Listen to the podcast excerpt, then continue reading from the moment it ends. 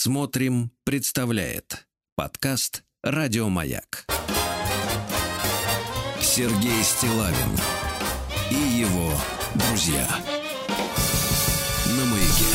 Дорогие товарищи, доброе утро, друзья. Здравствуйте, Александрович. Здравствуй, Я смотрю, вам не человек. спится. Не Не спится. спится, Не да, спится. да, да. Давно не спится. Но я вас уговаривал, вы не согласились. Хорошо, хорошо. Тогда за работу, друзья мои.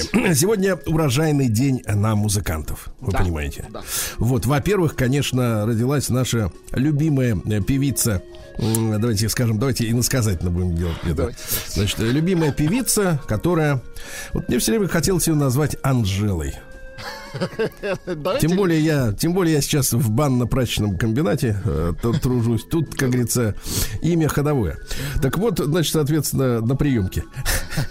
Да, так вот, э, значит, соответственно, но не будем, не будем, да. Владислав Александрович сказал, что это несерьезно. Ну, Ну, потому что есть такие певицы, которые поют, знаете, вот есть, есть, э, есть актерское пение, погодите, актерское, да, да. а есть, когда люди поют обо- обо- обаянием. Абсолютно точно. Понимаете, вот это из тех артисток, на вот которые не, не обязательно включать звук. Звук Да, не можно наблюдать просто, Ты как просто человек шевелится. удовольствие, ну просто, ну это, ну артист, Визуальное. артистка, да, в хорошем Визуальная, да, да, да. абсолютно. Ну, прекрасно. Милая Абсолютно, улыбка, что там абсолютно. еще? Здесь звук не нужен. Милая дело. улыбка, два глаза. Все хорошо, какой да. Значит, есть, э, ну, да, я бодрюсь, бодрюсь, вы понимаете, ситуация да, в мире противоречивая. Так вот, но есть настоящие столпы. Честно говоря, честно говоря, я даже не понимаю, как вы нашли трек для эфира, потому что э, музыкант серьезный, и вот в эти 3.15, в которые об- обычно поп-исполнители укладываются, Майлз Дэвис так как-то вот упаковываться не хотел. Да, я, я предлагаю вам послушать трек с пластинки 86 года, когда он уже на самом деле был матерый. Эту пластинку называют, э, называется, кстати, Туту. Пластинка. Скажите, пожалуйста, но вот Да. если человек говорит, что он любит Майлза Дэвиса, это значит, вот он как бы бравирует этим, хочет унизить окружающих.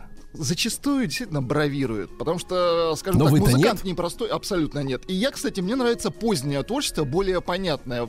С Бобом я на «вы». Это стиль музыки Боб.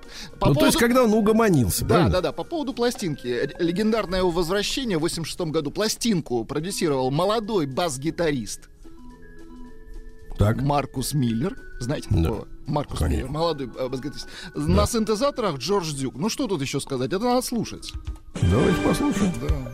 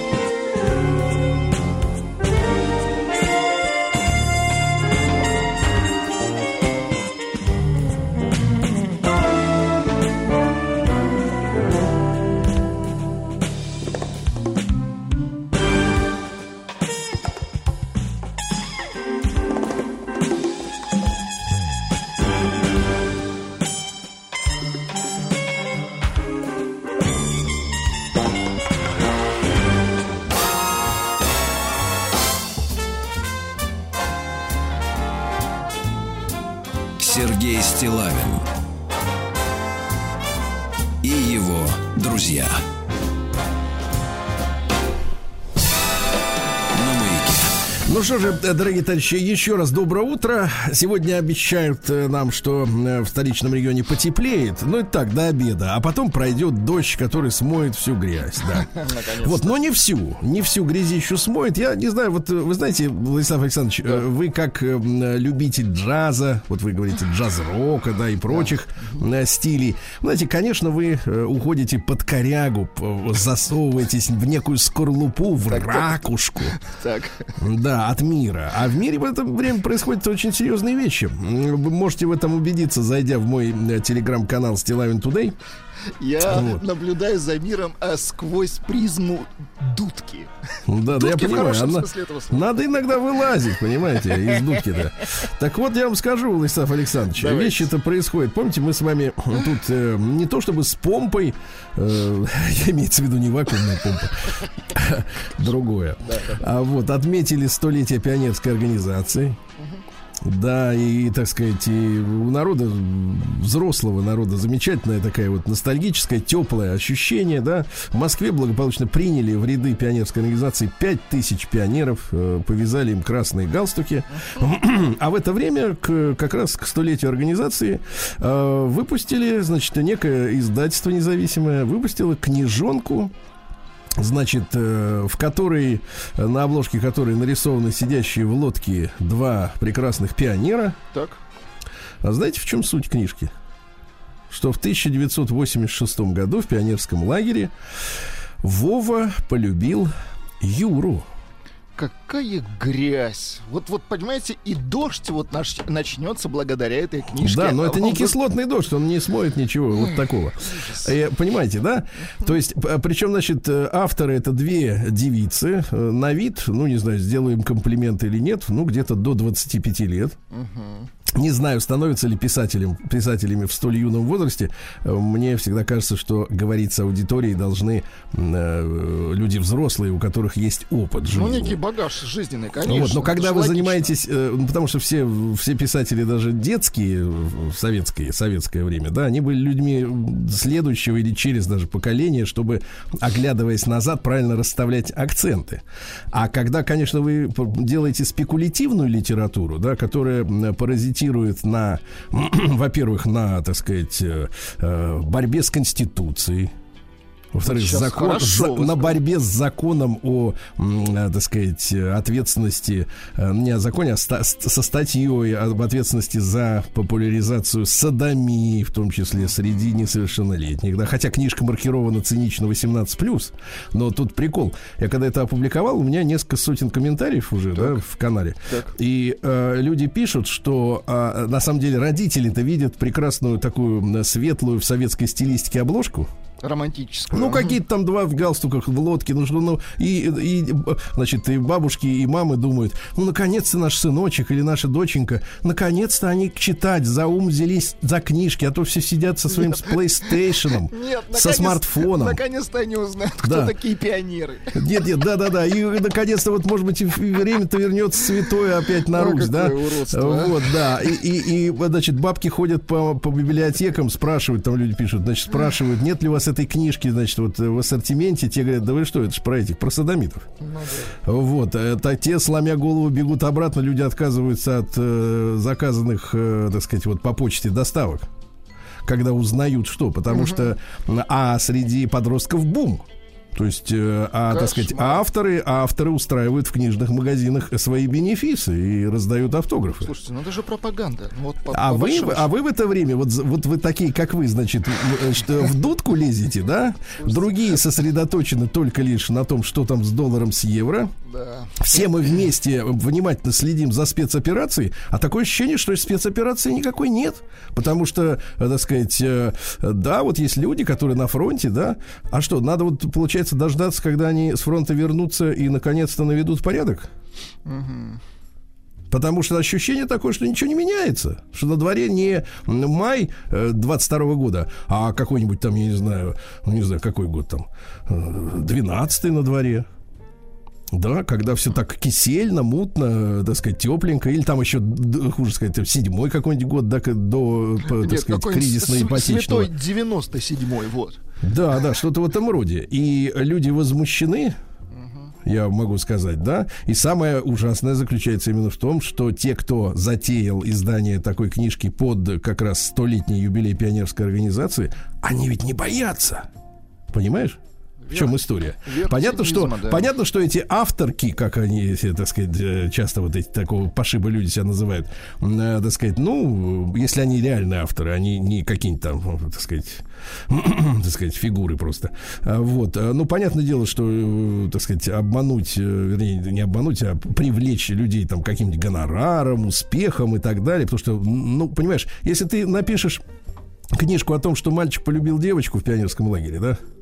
Но, Ну, кто ее заметит?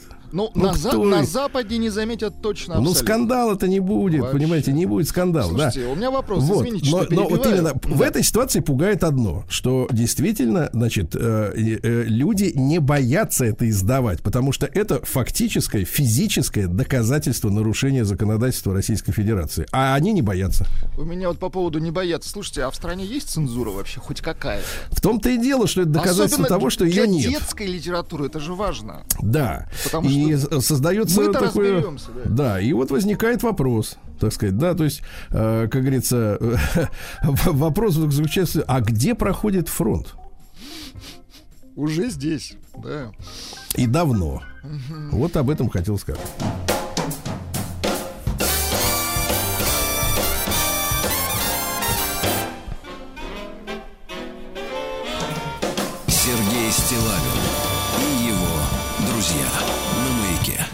Так, ну что же, сейчас я вам буду это самое, вас наказывать. Давайте. При помощи Константина Варакина.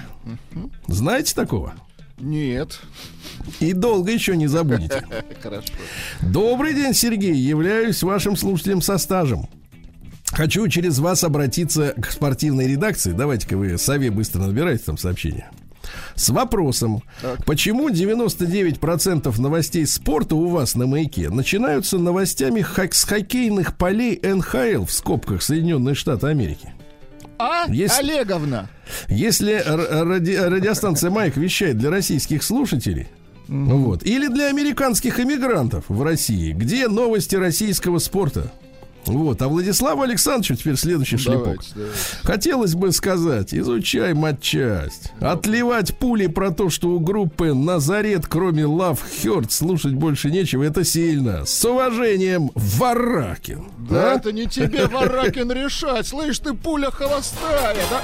Я сожгу твое письмо. Сергей Стилавин и его друзья. Константин молодец, молодец. И дальше жду от тебя правды, правильно. Пусть утрутся в спортивном отделе, а то тут на развели, да, бал- балаган. НХЛ. Да? НХЛ им, понимаешь ли, да. Вон там про Овечкина америкосы уже пишут, не возвращайся из России. Так и говорят. Да он, там он- некому играть. он там их за уши из дерь- э, вы, вытянул, а они говорят, не возвращайся, неблагодарный. Значит, переслал вам письмо Так, давайте. от Артема. Вы посмотрите, пожалуйста, на фотографии, которые в этом Это э, вот письме. Артем, который... как- Другой. имя, как и у всех нас. Как у нас у всех оно в запасе. Артем Значит, на фото... Мгм. Давайте так, Артем на Александрович. фотографиях, э, на фотографиях, ну что сказать, э, если бы было дело лет 30, э, нет, 30 уже нет, э, 40 назад, э, девушка с открытым э, э, русским комсомольским лицом, Ну, хорошее лицо. Хотя губки зря она подколола. В принципе, они и так да, у не- не а в, в текущих условиях головку на бок, пальчики сложила, Аленушка, да. Позирует, э, да, в том числе и в этнических нарядах, не своих. Да, ну красивая девка, что сказать. Непаханная. Не, сом- не- вот в данном случае не знаю.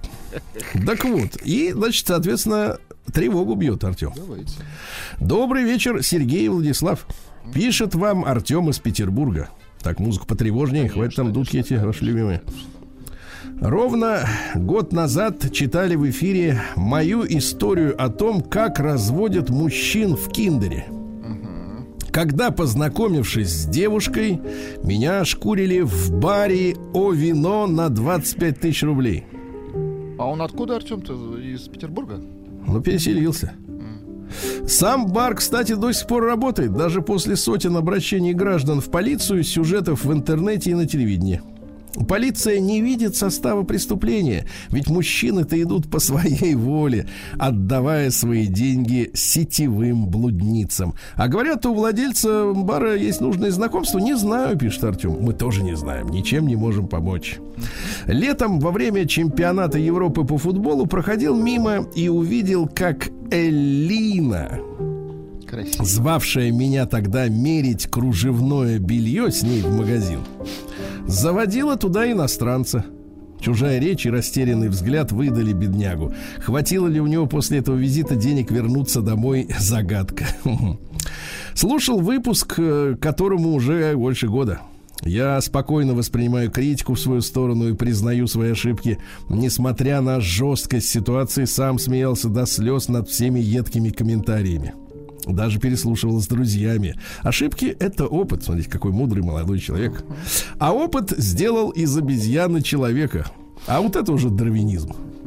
А это уже не вам решать, как говорит Дарвин. Да. Единственное, вы не раз обратили внимание на глупость моих надежд получить расположение обеспеченной девушки. Наверное, это было бы актуально, если бы в моей жизни не было нескольких подобных отношений. Видите, опыт-то не в коню корм. корм. Не работает опыт, а? Именно поэтому подобная ситуация не стала для меня экстраординарной. Итак, прошел год, вспомнил, что происходило в тот вечер, и захотелось поделиться изменениями в жизни за это время. Вот прекрасно. Когда за перо берется, так сказать, Бандит. что бандит? Просто человек. Перо, бандит, все логично так. Я, а, за перо. Я, Ну, Дурная шутка, Да. извините.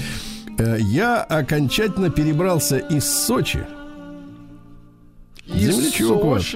Мгм. Хотя это не мой родной город, я родился и вырос на Украине. А. Переехал в 2014 году в Перекати Петербург, понятно. перебрался. Купил здесь квартиру. Смотри, деньги есть. А жмотится девку накормить. Наконец-то спустя 8 лет живу не на съемной. Реализовал главную мечту, ради которой переезжал. Закончил с работой учителя в школе. По завету э, вот бывшего премьера ушел в бизнес. Э, Девять лет преподавания истории позади. Не поймите превратно, работу я свою любил, но систему образования не очень. Точно понимаю, что свое, своего ребенка я отдам в другую школу. И, конечно, доход всегда задевал мое самолюбие, не давал чувствовать себя мужчиной. Да что там, просто нормальным человеком. Слушайте, а вы скажите, вот, Владислав Александрович, все-таки человек вы, как вы говорите о себе, скромно тертый. Вот, э, с моей точки зрения, уже такой опытный, махровый. временами перетертый, так? Махру, скажите, пожалуйста, а вы вот в себе разделяете человеческое и мужское? Вы знаете, вот во мне вот человеческого все меньше и меньше. Погодите, а мужское? Все больше и больше. Да ладно. Конечно. Как такое Это- у вас это получается? из-за опыта. Таблетки? Га- Гасит человечность? Практически. Да, вот товарищ Иш разделяет. Э, Так бы и дальше, наверное, скитался по съемным квартирам. Возможно, именно денежный вопрос и толкал меня много раз за последние годы подсознательно в объятия значительно более обеспеченных женщин. Ишь ты какой. Обсудил бы с Добиным, да червонца жаль. Много лет назад увлекся архитектурой и дизайном на фоне активной общественной деятельности по урбанистике и градозащите. А видите, кто занимается градозащитой? Люди, которые приехали. Люди, которые экономят, да, это не очень хорошо. Да, они приехали и своим, своим вот этим еще не, так сказать, замыленным Нет, взглядом ну как- видят, что где-то что-то не так. Какая градозащита, если ему десятки жалко? Ну, серьезно. ну. Градозащиты нет, они летят, ты знаешь, как вот я видел записи. Уехал в Питер за новой жизнью реализовать мечту, но больше года пришлось совмещать две работы. И вот, наконец, создал студию дизайна интерьеров. Так. Бизнес, слава богу, процветает. Вот.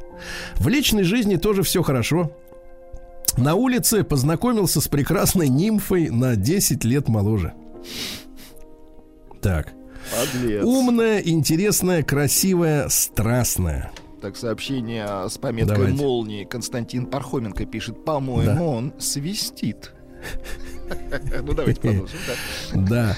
А возрастные глупости или неопытность я воспринимаю спокойно. Она на самом деле зрелый человек, умеющий отвечать за себя, спокойно реагировать на разные ситуации. Ну, то есть пофиг по-нашему переводим, да? А для меня это главное. Фото при... Ах, это вот это нимфа, значит, на фотках. Ну-ка, давайте-ка с другой стороны Так, посмотрим то ты на есть давайте вот теперь прибавьте к нимфе 10 лет. Ну, и не только. такое, такое, я вам так скажу. Да. Непонятно, кому еще больше повезло. Мне кажется, Артем, вы опять на крючке. Только теперь уже на долгосрочно. Там-то ошкурили и выкинули из, из бара, а здесь уже, так сказать, уже стабильнее Там был отчисление. блицкрик. Да. Да, партия на семи досках одновременно. Да. Э, Так вот, э, значит, соответственно, э, фото прилагаю. Хотя история знакомства интересная. Ну вот, После того, как мы мило пообщались, и я взял ее номер, она пропала. Погоди, чувак, ты взял ее номер. номер и в смысле пропала. Ты взял Вот номер и как бы... И не звонишь. Отчалил. Что значит пропала? Да. Думал, что просто девушке не понравился, а оказалось, через два дня ей сделали предложение по работе. И она уехала покорять север нашей родины в крупную нефтяную компанию. То есть она вахтовичка. Ага. Увид- Слушайте, это уви- шикарно. Женщина-вахтовик, а? Да. Гарантированно несколько месяцев свободы. Да-да-да. Представляете, а? Класс. Да. Кстати, дорогой, я уезжаю на полгода. Очень жалко, но Как я... ждут этого Но мужчины. я буду держаться. Да-да. И очень скучать, как говорит наш лидер. Помните, анекдот рассказывал, да? Конечно. Очень скучать.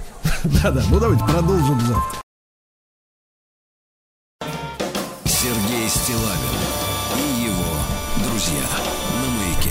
Ну что же, дорогие товарищи, поставили на вид-то, а? Все, письмо полетело Олеговне. Ушел побитый? Ушло письмо. Не, Да. Он-то здесь при чем? Слушайте, ну у него Как такой... что? Он, Ну, всех надо, всех. он сказать, да. солдат, понимаешь ли, Прищучить. Вот солдат должен быть в окопе, а не тут этот, размахивать. Значит, товарищи, сегодня 26 мая. Сегодня, э, вы знаете, какая история? Сегодня день российского предпринимательства. Дело в том, что в этот день, в 2007 году, Владимир Владимирович подписал указ соответствующий. Это же сколько? 15, ровно 15 лет тому назад. Понимаете? Вот. И надо по этому поводу заметить, Владислав Александрович, Давайте да? заметим. Э, что э, мы сегодня посвятим э, специальную страничку нашей программе национальному проекту «Малое и среднее предпринимательство», понимаете? Очень хорошо. Молодцы. Так что вы готовьтесь. Вы готовьтесь, да, обязательно. готов, да. Сегодня день снежного барса на Алтае. Понимаете? Опасная, конечно, зверюга. Ну, очень Ну красиво. вот, да. А, В этот день на, в Австралии должно отмеч- должен отмечаться День сожаления. Sorry Day. Среды. А знаете, в чем? А действительно очень грустная, грустная история. Дело в том, что, э, значит, британское правительство, ведь э, А- Австралия до сих пор колонией является. У них даже на флаге флаг Британии, да? Не надо об этом забывать. Значит, чем оно занималось? Оно забирало у местных аборигенов детей, Так. вот, и чтобы превратить их в белых австралийцев, если не внешне, то внутренне. И появилось так называемое украденное поколение целое. То есть детей отнимали у родителей. Это скотство. А сейчас у них день сожаления, понимаете, да, Так, об этом. Срочное сообщение Ну, от Олеговны. Да. Новости — это то, что произ- произошло здесь и сейчас. А за, Нет, в за том-то и дело. Во-первых- во-первых, и заканчиваются матчи дорогая. Олеговна, не это здесь и сейчас. новости. Варакина на кол пишет Нет, Олеговна. давайте так, не здесь и сейчас, а проблема-то в том, что там и тогда. Вот вопрос. Но мы будем разбираться с Олеговной все равно Давайте. на партсобрании. Стойте, стойте, куда вы? Ну, а, Сергей Стилавин эх, полетели. его Понесла. друзья. Понесла на партсобрании, да. А сегодня день конника, понимаете, да? Вот. э, Что такое? Извините, при- пришел хэштег «Я мы Варакин». Да, Варакин это вот лицо, лицо сопротивления, правильно? Вот этой инхейловской дури вот этой всей, правильно? Почему мы пиарим противника? Давайте скажем так, давайте открытую дискуссию. Почему мы пиарим Ну что противника? на ровном месте Не на ровном. Хорошо, не на ровном. Дальше. Давайте. Значит, э, сегодня э, Всемирный день рыжих. Так. День хождения босиком, день бумажного самолетика, Всемирный день выдры. Слушайте, а вот что это у рыжих есть день, а у лысых дня нет? А? Ну, почему? Что это? Наверняка есть, дождемся. Всемирный день линди-хопа. Это свинговый танец. Есть у нас? Линди Хоп, щас, щас, щас. Линди-хоп. Есть у нас, да. Ну-ка. Как раз за океаном сейчас А танцуют. как вот, как вот плясать-то под такое? За- задирать ножки. Ага, понятно. А если артрит? Сиди дома, если... Э, а- Дальше наш с вами праздник. Давайте. Праздник большого напора. А? Да, дальше Всемирный день Дракулы. Мы, кстати, сегодня разберемся, наконец, с этой гадиной тоже. Ну, любопытно. У нас два врага НХЛ и Дракула, мне кажется, сегодня. А, День черничного чизкейка. Вот опять иностранщина, да. Международный день белого вина Шардоне. Ну, неплохо. У нас уже Ну начали его делать, да. Да, ну и смотрите, лукерия комарница, она же гречка сейка. На самом деле начинают появляться комары. Так. Вот. А, Считалось, э, что если в период с этого дня до летнего солнцестояния убьешь комарика, то их прибавится дюжина, а если э, убьешь после этого времени, комариное племя на дюжину убавится. То есть вот такая вот история. Ну давайте перейдем к событиям. Да? придумали название. Так, Новое для шоу Варакин Тудей.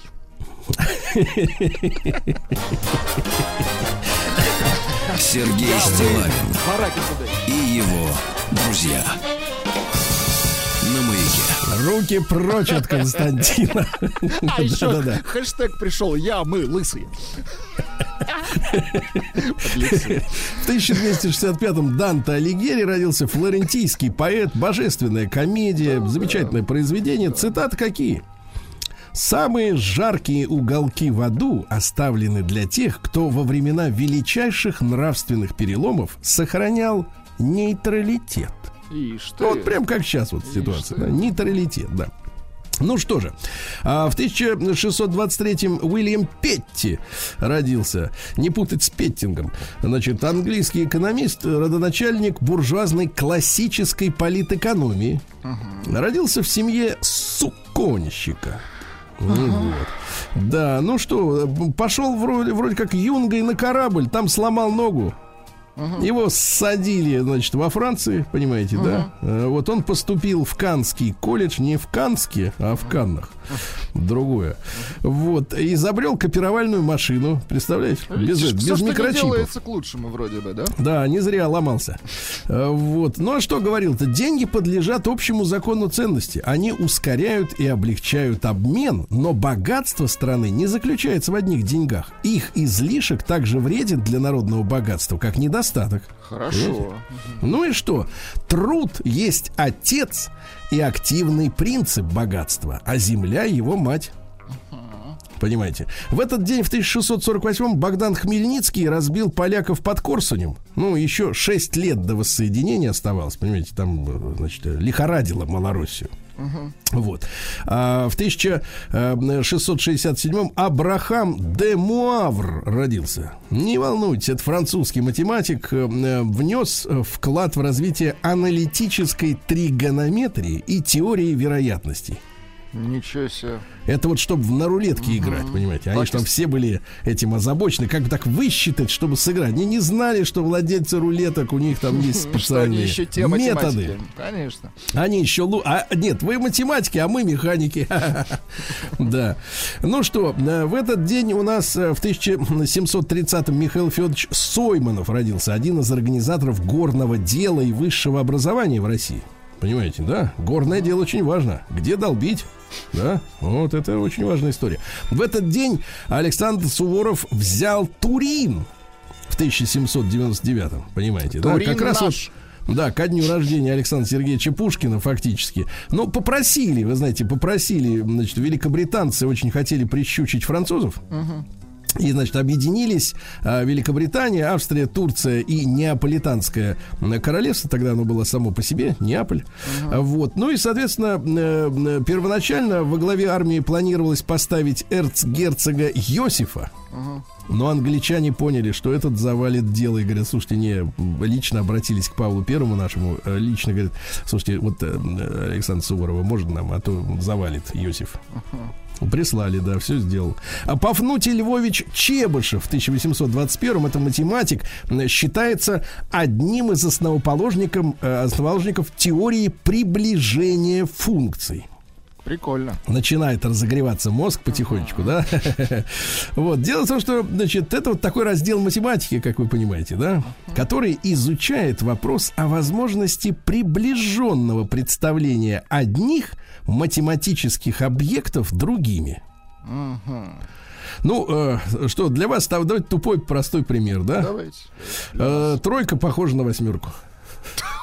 Ишь ты, Чебышева, как он вот так вот, да? Раскусил, да? Да, вы еще Шутка. математик. Да, математик тут э, по полной программе, да.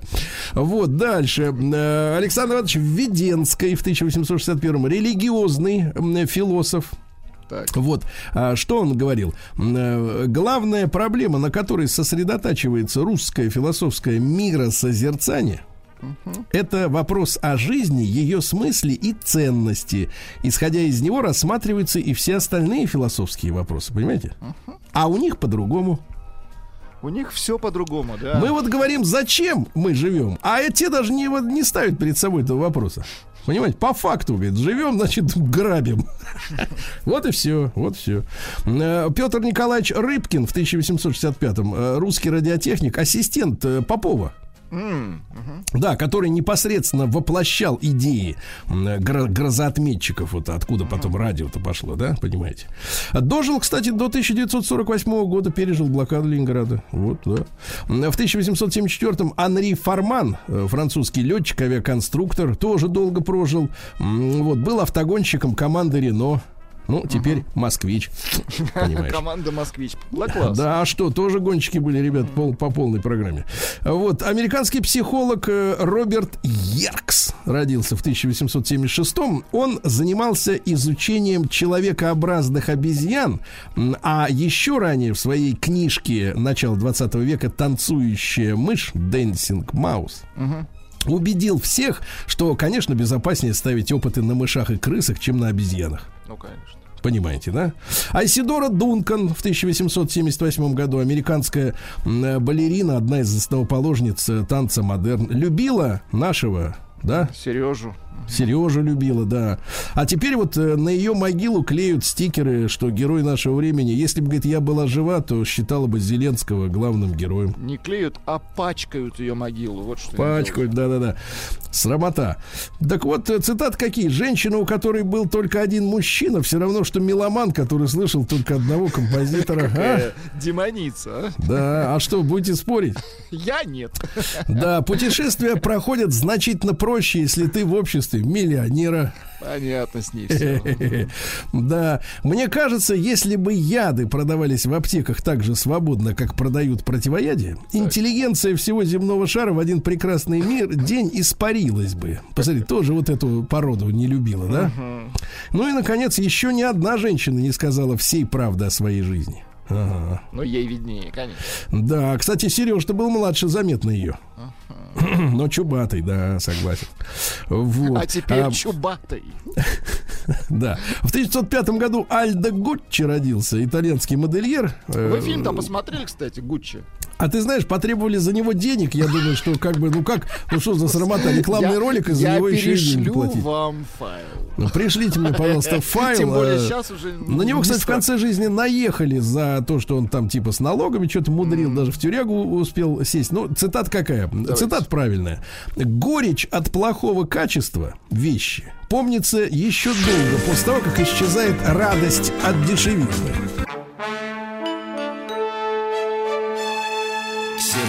Сергей Стилавин и его друзья на маяке. Друзья мои, детективнейшая история. В 1905 году в этот день в Каннах, опять же, uh-huh. Франция, покончил ну это версия, покончил да, ли он с собой или как-то помогли. Один из самых богатых людей России, меценат Савва Морозов, которому тут и театралы обязаны, и террористы. Э, ну, в общем, швырял деньгами направо и налево, ну, да? Универсал был, да. Вот, есть очень много нестыковок, странностей, да, вот, например, э, изначально причиной смерти называлась скоротечная болезнь сердца. Да. А в акте о смерти, который был прислан французской полицией, покойный значился как инженер. Какой же он? Инженер, если миллиардер, да, которого все знали, да. Да. Вот. Протокол французской полиции был составлен со слов лица, который пожелал остаться неизвестным. Очень мутно, да. Угу. Вот. Э, ну и, соответственно, похоронен он на кладбище, хотя по традициям старообрядчества, а именно из, из среды старообрядцев были многие русские вот эти успешные купцы, миллиардеры, потому что они пользовались для своего бизнеса э, казной коллективной, понимаете, да? У старообрядцев очень э, высоко ценится слово. Там не нужны расписки какие-то, да, клятвы. Если человек дал слово, например, да, вот вернуть деньги, угу. он не может не вернуть, потому что иначе он просто это самое просто сам в своем сознании будет уничтожен. Так вот, э, ну, как, как, короче, такая конкретная история. Э, говорят, может, и революционера за то, что денег не доплатил, укокошили. Какая-то странная тема, да? Вот. А в десятом году родился Адольф Игнатьевич, позже сказавшийся Эдди Рознер, джазовый музыкант, а?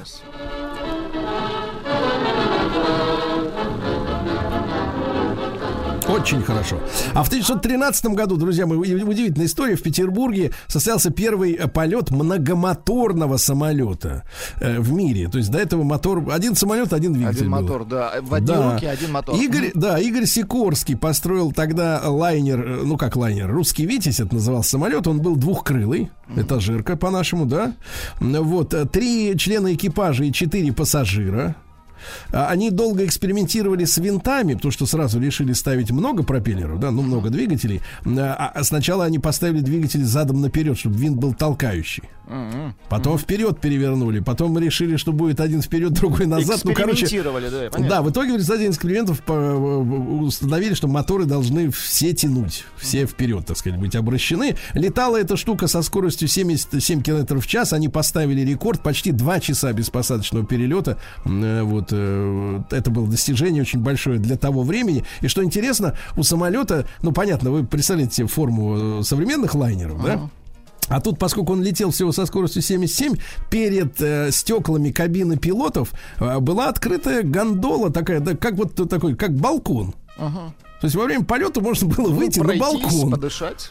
Ну, как на корабле. Ну, 77 километров, ну, в принципе, не ну, сдует, да. правильно? Да. Вот такая замечательная штука. А, значит, катастрофа произошла в сентябре, э, когда на конкурсе военных самолетов, опять же, э, частая история, да, э, запустили этот русский «Витязь», а сверху над ним пролетал другой военный самолет, маленький. Uh-huh. И представляете, какая история? С того самолета на русский Витязь упал мотор. Кошмар. Да, но они сумели посадить, кстати говоря, на лайнер. Скорости небольшие были.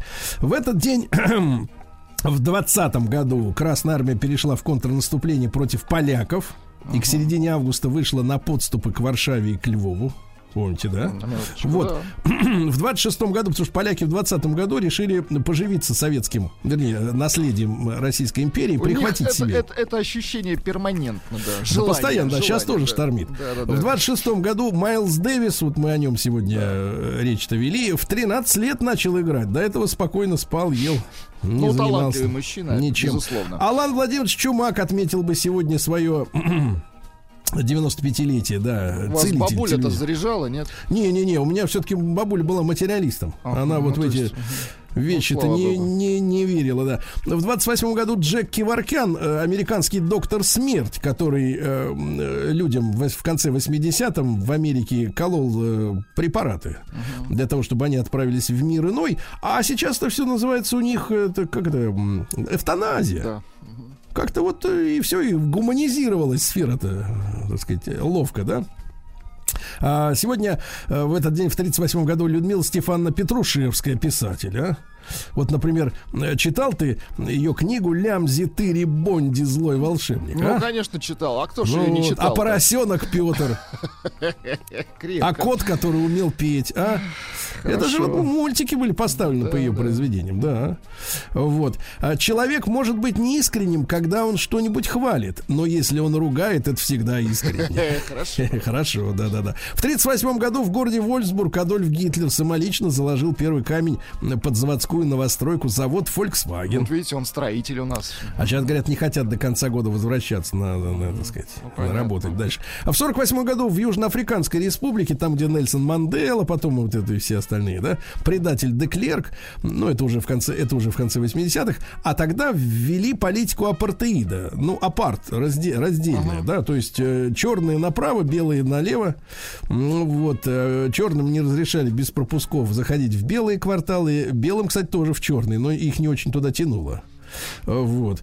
А, тут интересно, что э, белое правительство, оно признавало, что так сказать, медицинское обслуживание у чернокожих хуже, чем у белых. Но объясняли этим следующим образом удивительным, да, смотрите. Так, Они говорили, что а, дело в том, что черных лечили черные врачи, Так. А в вузах медицинских э, к ним относились более снисходительно на экзаменах. И Прощали им ошибки. И в итоге недоученные, они э, лечат хуже. Понимаете, да? Понятно. У них там и кладбища были разные, представляете? И туалеты разные, и остановки общественного транспорта разные. Одни в одном месте выходили, другие в другом. Да. В сорок восьмом году Стиви Никс, американская певица из группы Fleetwood Mac. да, Обязательно ее послушаем. Я читал. Конечно. Да, да, да, было такое, такое время, да. В 58 году Мариан Голд, э, вокалист э, группы Альфавиль, тоже группа, да. Ну, друзья мои, поздравляем нашего коллегу э, Аркадия Мамонтова. Сегодня юбилей, 60 лет Аркадию Викторовичу. Поздравляем, конечно. Ну, да, да, да, да. В 64-м Ленни Кравиц, американский рок-музыкант. А смотрите, какие у него были женщины, бывали. И Мадонна, и Кайли Миноук, и Слушайте, Ванесса он там всех Паради. перепахал, вот честно. Да. И Натали Имбругли, и Адриана Лима, это вот из этих, которые... Мгм. И Наоми Кэмпбелл, и Николь Кидман, Пенелопа Круз. Вот, вот совершенно разные люди. А он один, понимаешь? Сергей Стилавин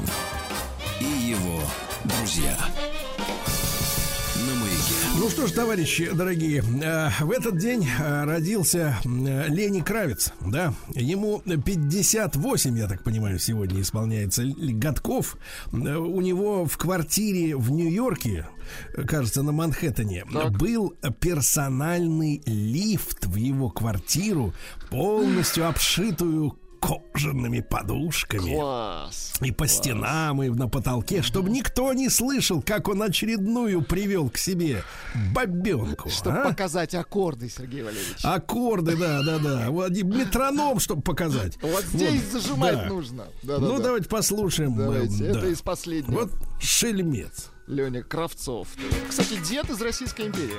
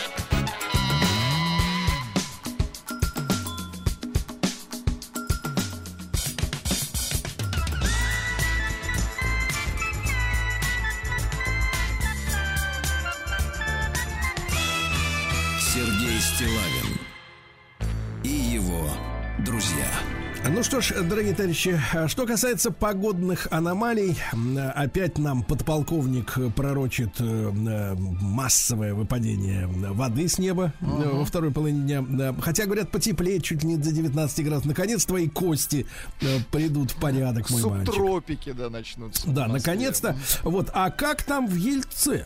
Плюс 14. Вероятность осадков в конце дня 100%. 100. чтобы песней своей помогать вам в работе, дорогие мои. Ельчане, да. Э, Ну что, задержанные подозреваемые в краже дистоплива. Представляешь, поставленного на широкую ногу. Э, Значит, все это было. Автомобиль с предполагаемыми участниками преступлений был остановлен инспекторами ДПС. В ходе осмотра салона автомобиля выяснилось, что он был специально переоборудован. Вместо пассажирских кресел в салоне находились э, две большие емкости, бочки, в которые топливо сливалось при помощи шланга и помпы вакуумной. Для того, чтобы слить соляру, мужчинам не нужно было даже выходить из автомобиля. Они плотно парковались рядом с фурой. Через стекло, опущенное в двери, значит, откр- откручивали крышку, запускали, э, так сказать, туда шланг и качали. а? Вот подлецы, ловкачи. Смотри, какие ребята, а. Ну что же, Ельчанка лишилась 155 тысяч рублей. Э, Поступило предложение 51-летней женщине дополнительно как следует заработать. Ну и она А, и, дальше, заработала. Дальше понятно. цитата такая. Жажда легких денег притупила бдительность потерпевшей. Конечно, когда обещают миллионы, да плевать, что ты 155 заплатишь, правильно? Потом же заплатят миллионы, конечно. Так всегда делается. А в Ельце раскрыт уличный грабеж. В три часа дня неизвестный на улице героев Применив насилие, у 37-летней гражданки выдрал сотовый телефон. Представляете? Вот урод. Мгм. Вот урод, действительно, да. Дальше. Э, 62-летний житель Ельца приговорен к одному году лишения свободы за угрозу убийством. Находясь в состоянии алкогольного опьянения 3 марта, Так. обвиняемый в ходе ссоры замахнулся топором, вызвав при этом страх у знакомой. Я Что- тебя А сейчас представляете, топор-то мог э, выпасть из руки, он же под шофе был. И поранить ему Конечно, ногу. конечно. Да, согласен. Э, В Ельце автолюбитель э, оказался на скамье подсудимых за повторную езду в нетрезвом виде и оскорбление инспекторов ДПС. Рецидивист, Понимаете, да? понимаем. Да. Граждане города Ельца продолжают попадать в умело расставленные сети мошенников. Да. В Ельце местный житель оказался на скамье подсудимых за организацию азартных игр. У него было 11 комплектов оборудования, предназначенных для азартных игр. Компьютеры, да? Вот. Э, Ельчанин, 35-летний, находясь дома у своей 47-летней любовницы, Так. Похитил в один из моментов, так сказать, э, когда она отвернулась. Не, когда она отдыхала, скажем так. Да, да, когда я, ей Ей было, было не хорошо. до того. Да. Похитил ключи от автомобиля и отправился на нем, э, так сказать, в Липецк на автомобильном рынке. Находчивый мужчина продал машину незнакомцу без документов за 40 тысяч рублей. Недорого, понятно. А в Ельце задержан нетрезвый водитель электросамоката, понятно. Ну и парочку каких хороших таких вот новостей. В Ельце прошел туристский слет школьников. Это Школьники законно. туристы. Туристы. Ходят, бродят, жгут. Вот. А в старинном здании колледжа в Ельце, колледж искусств под обоями нашли молитву. Хороший признак. Да. Новый кемпинг для туристов строят на берегу эм, реки Воронеж. Это для школьников-туристов, видимо. Ну нет, это для тех, у кого есть уже как бы деньги не я только понимаю. на булочки и молоко. Да, ельчан приглашают принять участие в кастинге фильма «Дембель». Приглашают детишек от 16 до 19 лет. Для участия в кастинге нужно прислать небольшое видео и рассказать в нем, э, как тебя зовут, сколько тебе лет, какие у тебя увлечения и таланты. До 5 июня, ребята, ждут ваши видео. Ну и давайте о хорошем, да. Во-первых, каждая вторая семья в Липецкой области получила поддержку в прошлом году. Очень Ясно? хорошо. молодцы. А во-вторых, э, значит, смотр-конкурс на лучшее м, блюдо в рамках гастрономического фестиваля «Пир по-елецки» прошел недавно в городе, а? Ну, замечательно. Сергей Стилавин и его. На маяке. Так, ну что у нас происходит? Следственный комитет уже поддержал идею об отказе от баллонской системы образования, а? Вот видите как, дружно всем миром можно избавиться от вот этой всей. От Да. Болоньи. Музыкальные лейблы и видеосервисы заявили о сложностях при оплате контента за рубли. Да вы что? Послушайте, так вы же сказали, не из недружественных стран, берите так. Что вы Конечно. начинаете тут, Что там э, пла- За что тут платить? Да я вообще не вижу искусства. Да. Адвокат э, м, Ефремова опроверг слухи об инсульте актера после драки с иранским заключенным в колонии. Я смотрю, там у них очень весело. Коллектив подобрался, что надо. В России создали систему с искусственным интеллектом против столкновения беспилотников. Хорошо. Дальше. А Спутник V оказался вдвое эффективнее вакцины Pfizer.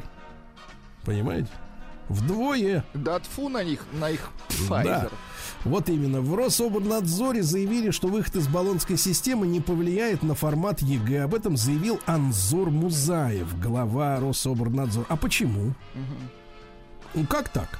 Почему? Вот давайте зададим вопрос, что нам мешает? Да. Анзору.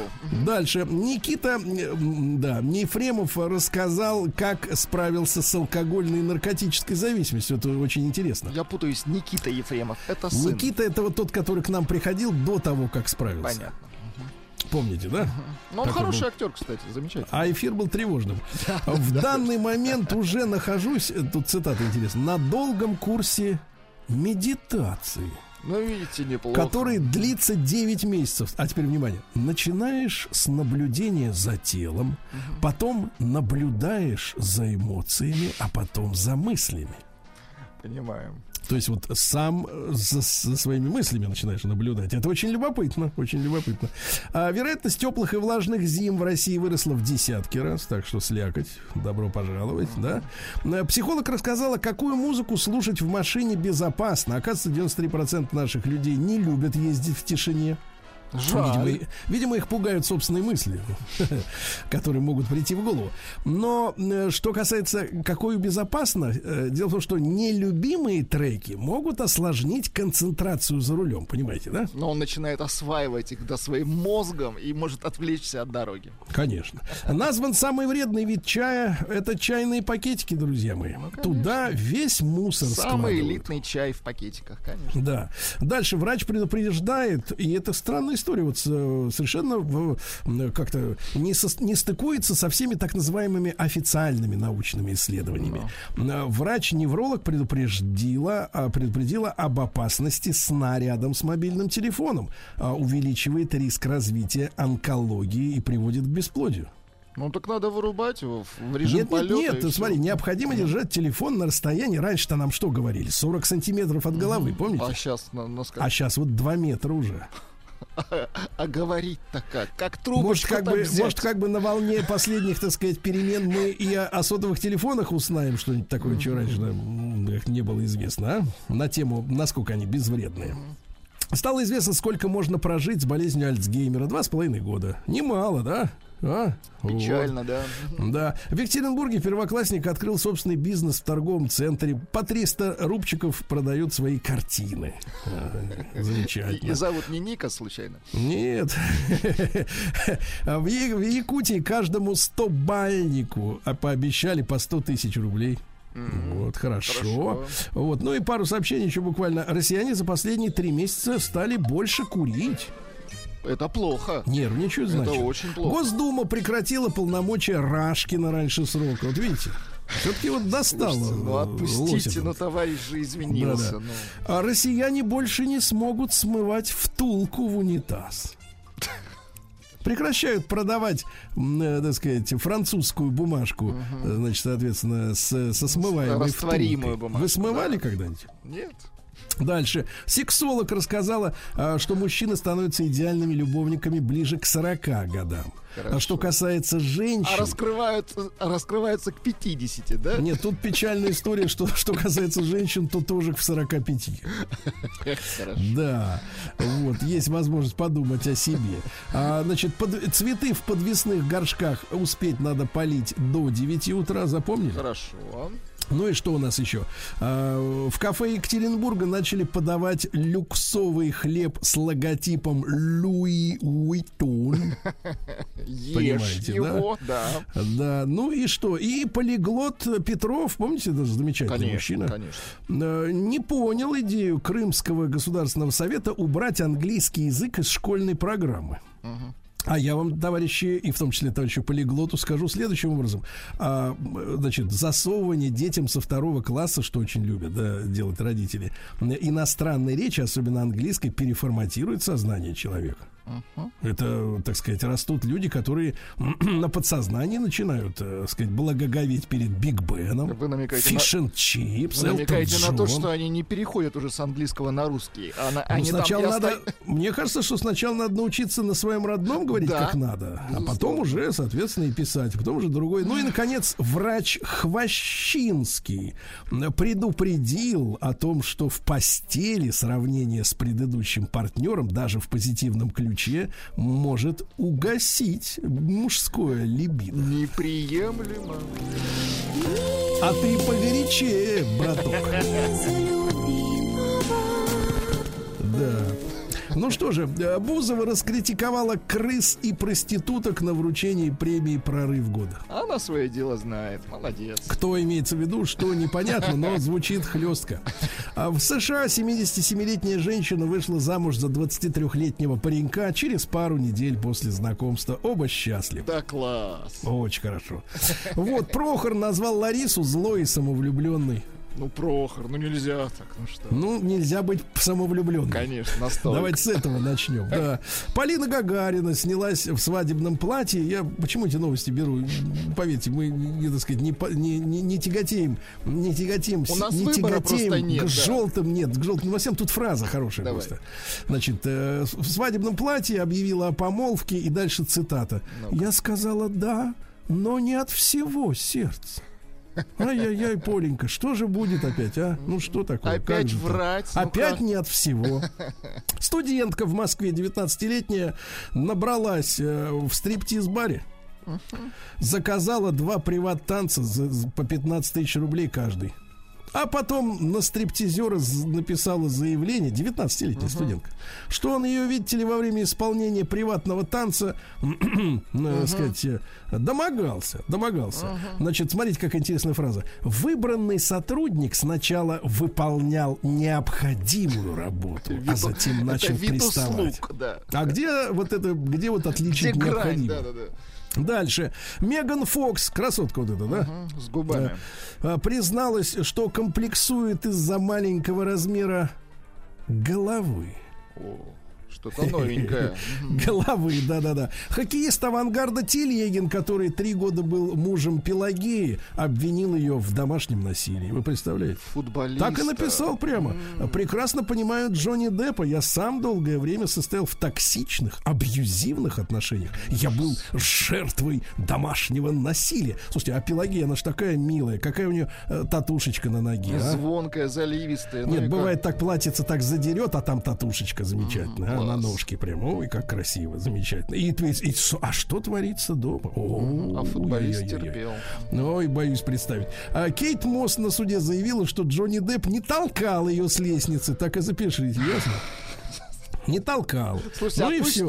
Рашкина и Джеб. И Да, ну и давайте о хорошем. А, обнаженная садовница разбогатела на эротических фото в крапиве.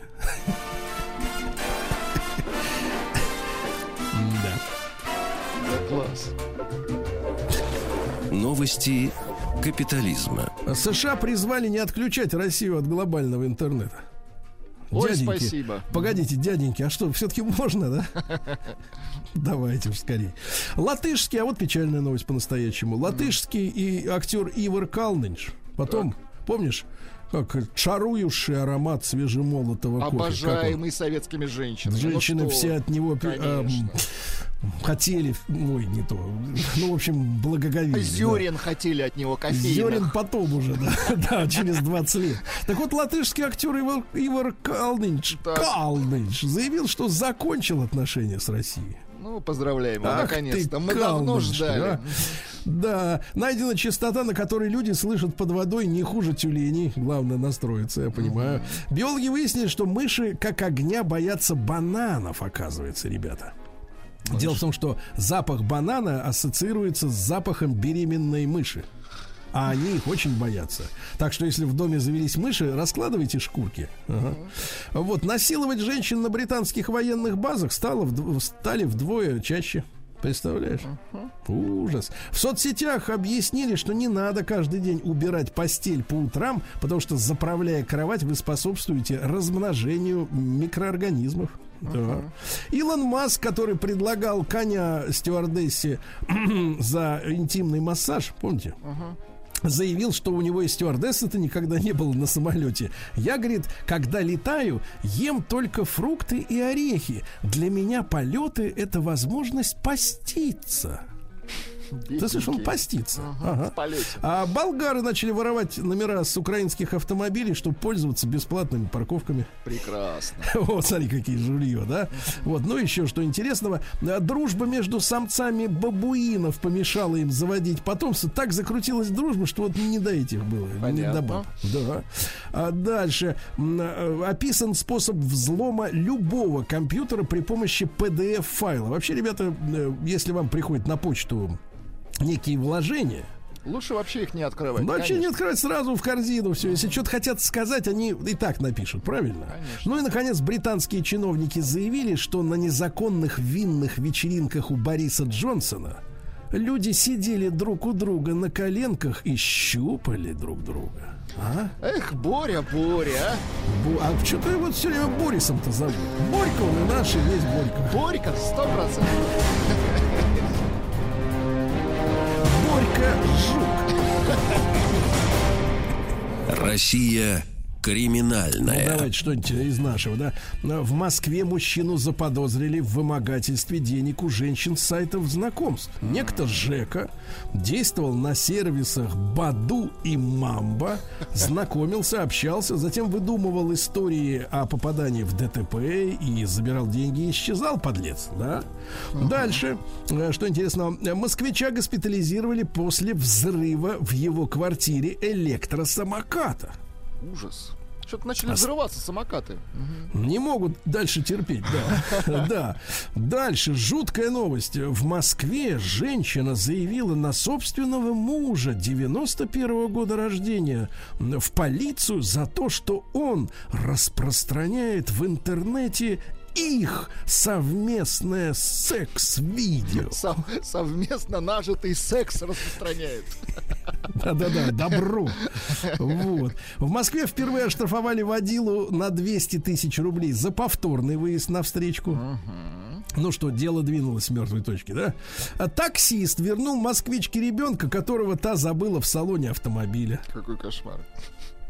Кто вот в этой истории, да? Вот Чей ребенок? Ужас. Есть ребенок, да, чей? Вот, московский школьник упал с гироскутера и застрял башкой в металлическом заборе. А? Видите как, да. Ну и давайте еще что интересного. А, В Нижнем Новгороде задержали 50-летнего мужчину, который организовал а, в Нижнем, в Иваново, в Самаре, в Сочи, в Ярославле на своих квартирах вебкам-видеосекс. Отвратительно. Прибыль тратил в Валерьевич. том числе на обновление оборудования. И, наконец, давайте о хорошем, Давайте. что м, не произошла трагедия. Давайте, все-таки вот самое главное, чтобы не перейти черту, да, какую-то. 17-летняя россиянка чуть не зарезала бойфренда за то, что тот жил за ее счет и пил за ее счет подлюка.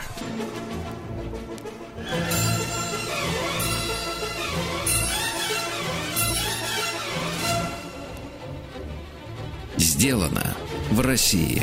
Сделано в России, дорогие товарищи, да. А, Ну что ж, Владислав Александрович по-прежнему, я так понимаю, ждет свои труселя, да? Надеюсь, завтра увижу все-таки Анютку.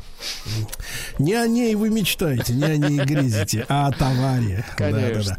Вот, э, ну что, я скажу, что э, вот тушеночка продолжает радовать, Владислав Александрович. Да, да, да, да, да, тушеночка, конечно. Вот, а сегодня прям чудесная история. М, Вот вы знаете же, да, что я являюсь таким активным пропагандистом использования мыла. Вообще активен, конечно. Ну, в этом суть. А, Вот, э, значит, э, мыло как противовес э, всяким там химозным гелем для душа, например, да, потому что в последнее время, вы знаете, наш, э, конечно, народ-то избаловался. И там у них и, и- и запах персика, Вам- и э, э, чи- чи- Да как там, понятно. чи- Вам- другое. Вам нужно Вот. создать канал «Дегтярный мир». Да, да, да, да, да. И а, люди забыли даже вот за этими ароматами, за всеми, да, просто запах чистого человеческого тела. Человека. Вот. И, и, и мы привыкли к тому, что если что-то для, вот, для, для очистки, то обязательно вот химия, правильно? А химия в нашем понимании, что это загрязнение природы, правильно? Потом неизвестно, как это на человека все влияет. Надышался парами чего-то там, и потом и слег, например. А вот ребята из Екатеринбурга сообщают, а куда они сообщают? Они заходят на сайт radiomag.ru, там есть раздел «Сделано в России», его надо немножко поискать, но там внутри находится анкета, да, можно заполнить. Можно просто произвольно, если, например, э, умеете э, письма писать, не разучились, тогда просто на адрес собачка.бк.ру не забывайте указывать свой номер телефона для того, чтобы с вами созвониться. Так вот, товарищи из Екатеринбурга э, утверждают, что их, э, значит, смотрите, э, значит, инновационная технология удаления грязи Так. а, создана из натуральных компонентов крахмала, яблочного жмыха, целлюлозы, пектина. Все это природные полисахариды, иными словами, а, сделано из овощей и фруктов. И, соответственно, продукты безопасны для людей и природы. Представляете? Когда природа чистит. Очень хорошо. Сама себя, да, сам себя. Андрей Елагин с нами на связи. Андрей, доброе утро. Да. Да. Доброе утро всем, здравствуйте. Да, это у нас компания wonderlab.eco. За- Зайдите, Владислав Александрович, да. И, конечно, сразу вопрос, Андрей. э, Значит, в каком году вы собрались и почему выбрали иноземное э, название для себя? На самом деле чуть поправлю, потому что компания называется Биомикрогели, а Wonderlab это бренд потребительской линейки, вот, которая как раз э, представлена продуктами для ухода за домом и для ну, косметическими продуктами и ухода за домашними питомцами. А компания на самом деле, э, деятельность компании шире, и Биомикрогели это технологическая компания полного цикла, э, созданная в 2012 году инженерами, химиками и биотехнологами, и начавшая свой путь э, в гараже на окраине Екатеринбурга в лучших традициях. А в прошлом году э, признанная на международном саммите G20 э, в Соренто лучшей в секторе чистых технологий среди всех 20 стран-участников. То есть И словили вы компания- экологическую волну, да? Можно так сказать. И компания, компания разработала и запатентовала более чем в 60 странах мира уникальные биополимеры, биомикрогели, и собственную технологию их производства. И создала более 100 продуктов на их основе как в промышленном, так и в потребительском сегментах. Так, так, так. И Сейчас, сейчас, минуточку, минуточку, хотелось бы чуть-чуть это, так сказать, Андрюш, от, э, от так сказать, прокламаций все-таки к вопросу. А почему все равно название-то ино- иноземное? Wonder Lab. Э, Это из, из расчета именно на международный рынок? Да, да. М. Э, из- ну, с самого начала, с момента создания компании, а, компания нацелена на решение глобальных а, проблем, там, дефицита пресной воды, э, решение проблем а, действительно химии в составе. Так, так, так. А э, давайте, давайте от слов к делу. А как вы боретесь с дефицитом пресной воды? Вот э, как, раз э, я начал рассказывать Пьете то, меньше? что у, комп- у компании есть, э, допустим, индустриальная линейка продуктов. э, Так. Там есть экологически безопасные реагенты для очистки воды. То есть мы чистим промышленные сточные воды, ликвидируем аварийные раз- э, разливы нефти. Вот, к примеру, в Норильске э, два года назад была э, катастрофа в Арктике, где наша команда там более двух с половиной месяцев провела на месте ликвидации, используя наши технологии. Это, ну, вот как пример просто. А, там, Мгм. сегодня даже несмотря на ситуацию в мире, э, допустим, наше решение для э, сбора пленок нефти с поверхности воды тестируют э, порт Ротер- Роттердама и порт Антверпена в Нидерландах. Вот, по очистке воды, допустим, сегодня команда э, работает в Индонезии и Малайзии. Вот прямо сейчас э, у нас э, часть команды из Екатеринбурга уже более месяца находится в Индонезии на фабрике по производству пальмового масла, где мы очищаем э, стоки производства пальмового масла от э, остатков этого масла. Помогаем возвращать его в технологический Ну, цикл. удивительно. Таким Слушайте, а кто, скажи, пожалуйста, а кто вот э, костяк команды заложил? То есть это какие-то химики, надомники или там эти лауреаты? Э, Что за люди? Ну вот смотрите, э, я сам основатель компании, и у меня есть партнеры, тоже инженеры, технологи, биотехнологи. Например, э, мой партнер э, доктор наук, причем это ну, молодой, мол- там, молодой человек, там, ему 40, э, там, 45-46 лет, и он доктор наук и всю жизнь посвятил вот химии, би- биотехнологиям, и является действующим профессором в Уральском федеральном университете. И он в свое время, когда мы познакомились, с ним решал задачу транспортной доставки лекарств внутри организма человека для одного крупного фармацевтического холдинга. И применял как раз микрогели полисахаридов э, для того, чтобы вот капсулировать эти лекарства, чтобы они не повреждали здоровые ткани, но при этом разрушали, вот, предположим, там, онкологические опухоли. И вот этот принцип действия капсулирования, микрокапсулирования э, лекарств, э, у нас пришла идея с ним совместно перенести в промышленность, в, в сектор промышленной экологии, для того, чтобы можно было за счет этого принципа очищать воду и любые твердые поверхности от загрязнений. Вот, и для, для этого надо было сделать новую технологию производства, чтобы она была дешевая и доступная, потому что медицинские фармацевтические микрогели были очень дорогие и получались в маленьких количествах. И вот как раз здесь э, мы и придумали использовать э, жом, жомы э, сахарной свеклы, яблочный жмых, ну, в общем, такие вторичные продукты сельскохоз- сельскохозяйственной переработки для того, чтобы э, эти новые модификации биополимеров были дешевые и доступные Мгм. для промышленных применений. Слушайте, очень э, так- интересная история. Андрей, Андрей, а скажите, пожалуйста, а где вы берете этот, э, как вы говорите, жом? Ну, ну, основной сейчас э, ре- регион поставки это Белгород. Там очень много э, этого жома, то есть есть производство сахарной свеклы, для которых этот, этот жом, по сути, такой вторичный продукт. Э, Обычно его используют для корма э, скоту, например, там, ну или вот каких-то таких применениях. Вот. А мы научились из него делать э, биополимеры, вот, которые можно применять для очистки воды и в составах моющих чистящих средств косметических продуктов. То есть, получается, вы вот в этой технологической э, цепочке вообще химию такую классическую не используете, ну, которую мы вот э, привыкли во всех тех, так сказать, гелях видеть.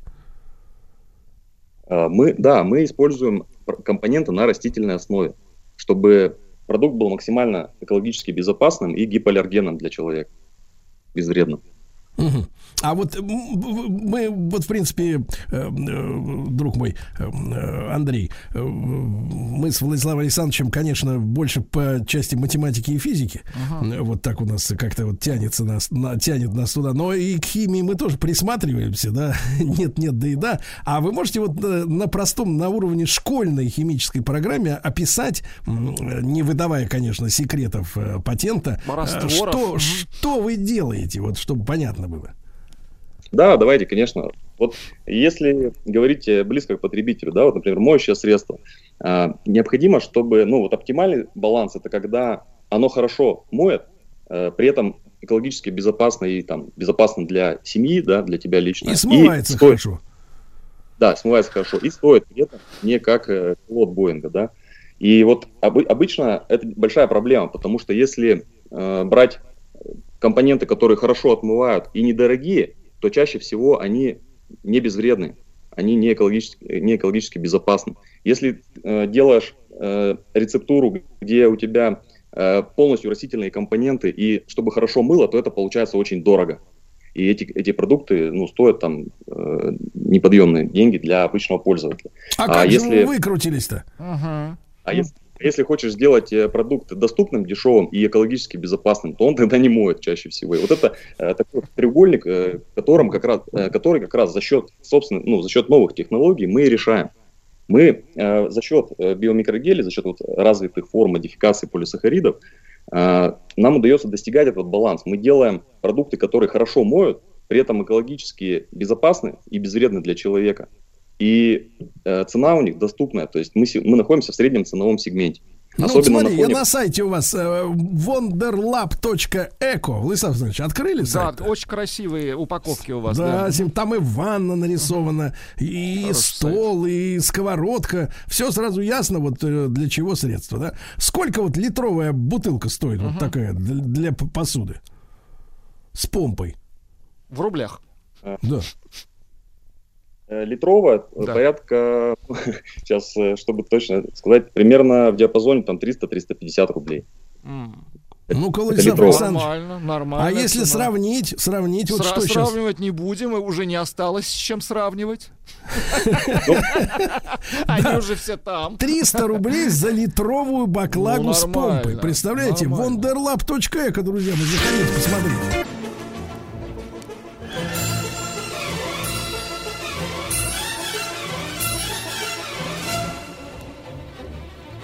Сделано в России. Ну что ж, друзья мои, сегодня с нами э, екатеринбургская компания э, Биомикрогель, э, у которой есть э, бренд для э, потребителей, для обычных граждан, да, не для компаний, там технологических. Wonderlab, он называется wonderlab.eco. Есть вопросы от граждан. Да, от наших пытливых слушателей. Посмотрели они на сайте ваши красивые упаковки, как вы во все это разливаете. Вот. Насколько это л- локализация э, российская? Как вот вам сейчас приходится? Тара. Ну, смотрите, как Тара, раз... Тара, Тара, да, спрашивают про Тару. А, про тару конкретно. Ну, э, мы используем э, перерабатываемый пластик. У нас собственные пресс-формы. То есть э, все, которые вы видите на сайте, они были еще там два с половиной три года назад э, созданы нами дизайны, разработаны пресс-формы, созданы. И сегодня мы выпускаем в России флаконы из перерабатываемого пластика, который тоже Так, а вот, а вот всякие там помпы, вот эти вот, что-то как-то некоторые люди плачутся, что плохо с ними. Действительно плохо или наладили? Ну, у нас э, пока с ними проблем нет. Все, в порядке. Проблем нет. Слушайте, я вот смотрю, а, действительно здоровенная такая линейка. Здесь есть, например, вот, Владислав Александрович, да, вот для вас я бы взял бы Так. экопенка для мытья лап. Да. Э, Эко, эко-шампунь отдельно для собак, отдельно просто для домашних питомцев, да? Э, Для деликатной стирки. Очень Э, Для стекол и зеркал, видите, есть. Для уборки в ванной и туалете, на кухне. Все. Они действительно отличаются друг от друга чем-то? Или это просто ароматизаторы разные? Нет, конечно, отличаются.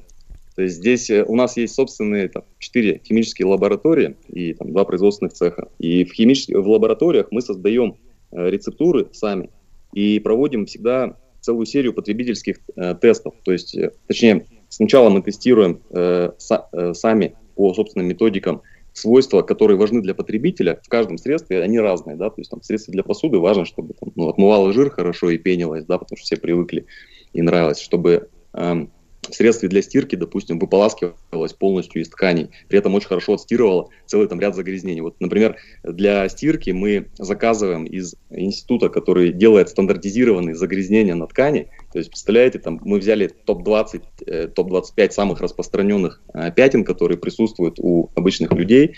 Туда входит э, косметика, например, воротниковая грязь, даже есть такой тип загрязнения, трава, шоколад, там, чай, кофе, соки ягодные, вино.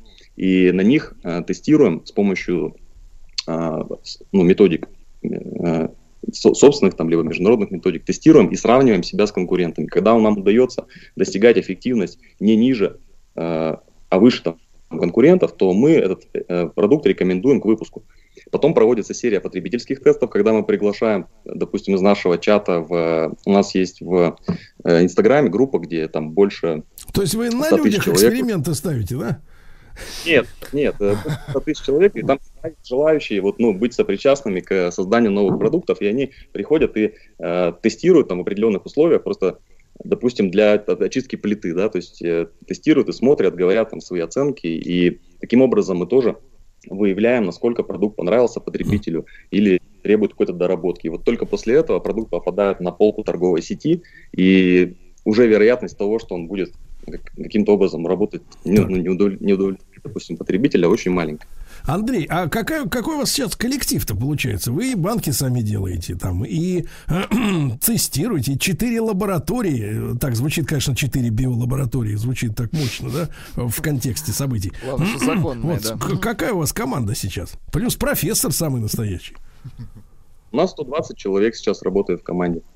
В нескольких регионах. В России э, мы, у нас есть представители в шести регионах.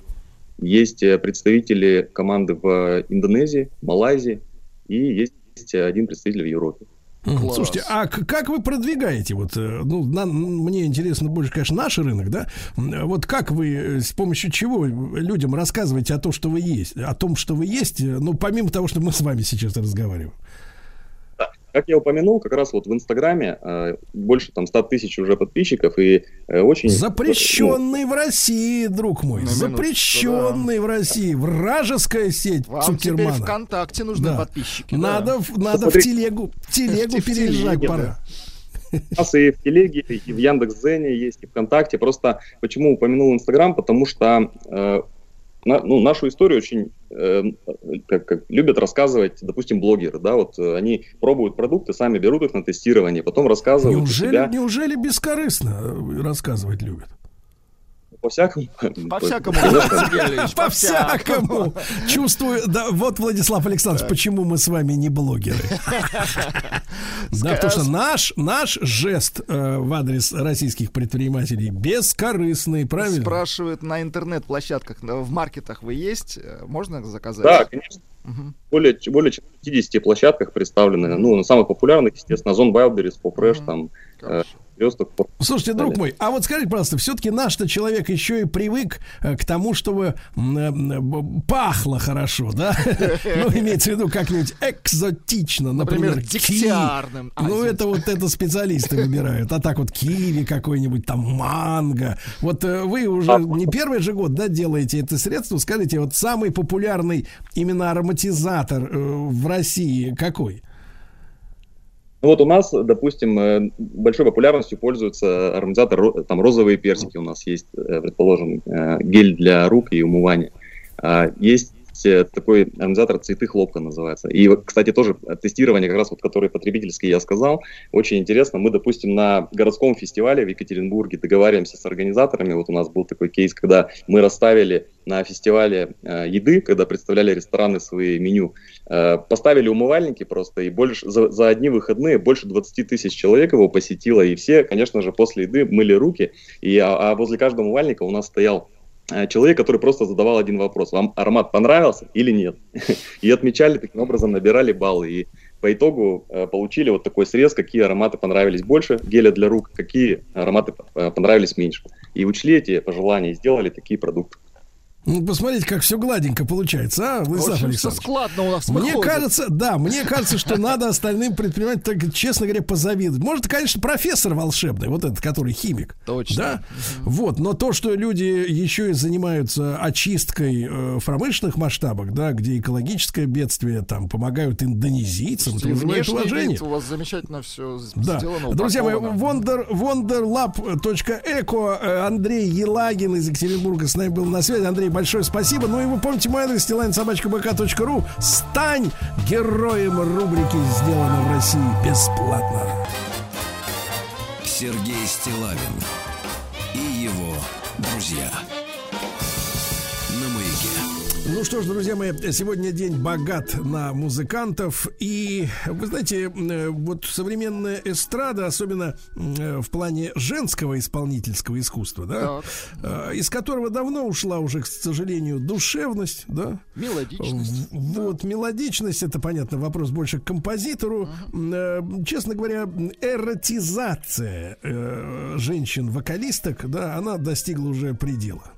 Видеоряд взял свое, в отличие Да, от к сожалению, к пластинок, когда сожалению, видеоряда сегодня- не было. Да. Да, сегодня женская песня это не про песню, это про Да, соблазнение. клип. А были времена, когда, в общем-то, женщины не вызывали даже, вот, честно говоря, вот когда слушаешь песню, вот сейчас мы послушаем, да, даже не вызывали желания посмотреть, как выглядит вокалист. Потому что и так было хорошо. И так хорошо, и так хорошо. Давайте послушаем. Ники Стивенс, да? Да. Мак.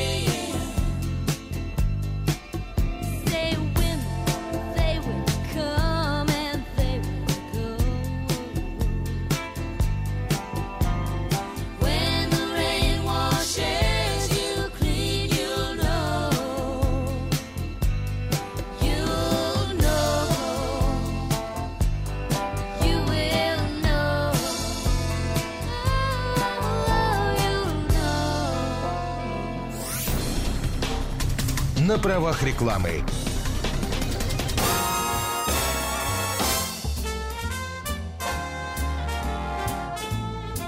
Сергей Стилавин и его друзья. Маяке. Ну что же, граждане, сегодня у нас с вами, Владислав Александрович, эфир праздничный. Вы это почувствовали уже давно. Потому что сегодня, 26 мая, официальный день российского предпринимательства. Понимаете? А, Класс. Это профессиональный праздник э, тех, кто занимается своим делом предпринимательством и руководит коммерческими организациями. И сегодня этот праздник отмечается на официальном уровне уже в 15 раз. Да. А суть такая. Привлечь внимание общественности к вопросам развития российской экономики, к проблемам среднего, малого, ну и большого бизнеса тоже. Поэтому мы именно сегодня пригласили э, собеседника, чтобы поговорить, э, чем сегодня живет наш предприниматель. Ну и вы знаете, что наш эфир проходит при информационной поддержке национального проекта «Малое и среднее предпринимательство». Проект нацелен на всестороннюю помощь и развитие предпринимательства в России. Благодаря национальному проекту создаются центры «Мой бизнес», инфраструктура которых ориентирована на помощь предпринимателям в открытии и развитии собственного дела. В центрах «Мой бизнес» э, можно зарегистрировать свой бизнес, э, провести аудит компании, узнать о мерах господдержки, как ими воспользоваться, да, получить услуги маркетинга, продвижения на рынке. Например, в центрах «Мой бизнес» можно открыть э, свой бизнес в формате одного окна проконсультироваться по кредитованию, налогообложению, бухучету, э, пройти обучение по предпринимательству, если, например, желание есть, а там пока ничего опыта нету. В настоящее время государство также вводит и реализует различные антикризисные меры поддержки бизнеса, и к такой мере относится и мораторий на проверки бизнеса по всей стране, который был введен 10 марта. Ясно? Мораторий. Дорогие товарищи предприниматели, которые э, нас сейчас слушают, заходите на сайт русской, э, русское название мойбизнес.рф. А? Вот. И сайт цифровой платформы для бизнеса msp.rf. МСП. Хорошее А, название, да? Да, отлично, и запомнить легко. Ой, здесь вы можете узнать о, о всех мерах поддержки государства. Часть из них мы обсудим сегодня с нашим э, гостем. Ну и я представляю с нами Яна Игоревна Куринова, э, директор центра «Мой бизнес» в Ростове-на-Дону. Доброе утро, Яна Игоревна. Доброе утро, Сергей. Очень рад, очень рад. Ростов любим, в общем-то, бываем, э, ценим. Да, Э, Яна Игоревна, ну а вот скажите, пожалуйста, э, чем больше предпринимателей в стране, тем экономика устойчивее. А много ли у нас сейчас э, в стране предпринимателей? Да, Сергей, на, на самом деле, по данным Федеральной налоговой службы, на сегодняшний день в стране работает более 6 миллионов предпринимателей. Это субъекты малого и среднего предпринимательства. Они, в свою очередь, обеспечивают рабочими местами более 14,5 миллионов человек. Но и это еще не все. Как мы знаем, с 1 января 2019 года введен налог на профессиональный доход, а просто говоря, это самозанятые граждане. Так вот, на сегодняшний день их уже более 4,5 миллионов человек. Да. А что вообще можно считать малым бизнесом, средним и крупным? Как вот они делятся друг между собой? Ну, э, В соответствии с законодательством э, компании подразделяются действительно на малые, и среди них еще выделяются микропредприятия и средний бизнес. Основными критериями, по которым мы ранжируем бизнес, является уровень выручки и количество сотрудников.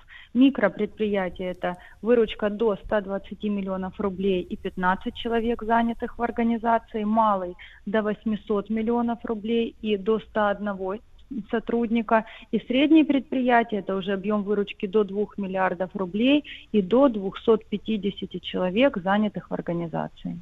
Мгм. Ну вот сейчас без господдержки предпринимателям, конечно, не обойтись. А какие же меры государство предпринимает, чтобы поддержать российского предпринимателя? На самом деле в рамках национального проекта по поддержке предпринимательства и индивидуальной предпринимательской инициативы значительный спектр мер, как вы уже сегодня сказали, от момента регистрации до момента выхода предпринимателя на экспорт. Наиболее востребованной поддержкой является поддержка финансовая. В рамках постановления правительства Российской Федерации 1764 предусмотрена льготная программа финансирования бизнеса. Бизнесу доступны деньги по ставке 15% для малых организаций, микро и самозанятых граждан и 13,5% для средних предприятий на срок до 10 лет. На сегодняшний день э, уже профинансировано банков на сумму более 32 миллиардов рублей, а в целом в этом году на поддержку предусмотрено 300 миллиардов рублей. Все банки-партнеры представлены на сайте, о котором вы уже сегодня говорили. Нужно проверить, является ли он партнером программы, и тогда в этом банке предприниматель может получить льготные кредиты по сниженной ставке. Но это еще не все. А, Федеральным министерством экономического развития создана целая сеть государственных микрофинансовых организаций. Здесь не стоит бояться слова микрозаймы, ставки наоборот значительно конкурентнее, чем в банках. И еще отличительная особенность в том, что если банки неохотно финансируют начинающих предпринимателей, самозанятых граждан, то в микрофинансовых организациях им предоставляются суперльготные условия. Ну, например, в Ростовской области начинающий бизнес финансируется под 3% годовых, а самозанятые под 1%. И практически по всей стране действуют аналогичные условия. Мгм, Удивительно. Один процент. Э, Ну вот в прошлом году была запущена программа по льготному э, доступу малых и средних предпринимателей на краунд-инвестинговые платформы. Ух ты, я сказал это слово. Давайте сначала разберемся, что такое, вот опять оно, крауд-инвестинговые платформы. Потому что вы меня прекрасно понимаете, Яна Игоревна, слово такое, оно как бы вот э, корнями сложное, сложное для понимания, да-да-да. И, значит, там до 5% комиссии, и что это дает бизнесу? Давайте сначала за словом разберемся. На самом деле сама разбиралась буквально в прошлом году с этим вопросом. Э, Краудинвестинг – это альтернативный финансовый инструмент для привлечения капитала в стартапы, предприятия малого бизнеса от широкого круга, в основном это частных микроинвесторов. Но это могут быть на краудинвестинговых платформах и не только частные инвесторы. Здесь нужно, так сказать, э, потенциальному стартапу смотреть, кто готов его инвестировать и на каких условиях. А В рамках национального проекта также принимаются меры по поддержке краудинвестинговых платформ. Было отобрано 17 платформ, которым субсидируются ставки, э, точнее комиссия, которую платформа берет за предоставление финансирования, проще говоря, сделку инвестора и потенциального получателя этих инвестиционных средств. В некоторых случаях э, такие комиссии, которые берет платформа, достигают двухзначных значений. В среднем это все же 3-4%, и Минэк работает с теми платформами, где значения в пределах 5%, именно для повышения доступности э, такой инвестиционной деятельности. Здесь, конечно, финансирование более рисковое, да, чем в банках, микрофинансовых организациях, так как инвестор уже сам для себя решает, исходя из потенциала проекта, какой он готов взять к себе в портфель. На сегодняшний день есть перечень из 17 э, таких платформ, которые прошли отбор в Министерстве экономического развития, и на это предусмотрено 75 миллионов рублей. Мгм. Яна Игоревна, ну а вот по вашему опыту, вот смотрите, э, вот э, на этих крауд-инвестинговых платформах, вот э, какого, какого типа вида би- бизнесы могут получить поддержку? Я так понимаю, что Вы это какие-то знаете- креа- креативные истории, да? Да, Это и креативные предприниматели. Мы с вами знаем, что сейчас креативные индустрии развиваются. И, кстати, топ по видам деятельности в креативных индустриях – это как раз-таки разработка программного обеспечения. Это технологичные стартапы, э, инновационные стартапы, где сумма первичного финансирования значительно превышает 1 миллион рублей, доступный в рамках микрофинансовых государственных организаций. Когда речь идет о других суммах, инвестор готов взять на себя риски, то в этом случае сделка и совершается на инвестиционной платформе. А какие гранты вот существуют для поддержки предпринимателей и как их можно получить?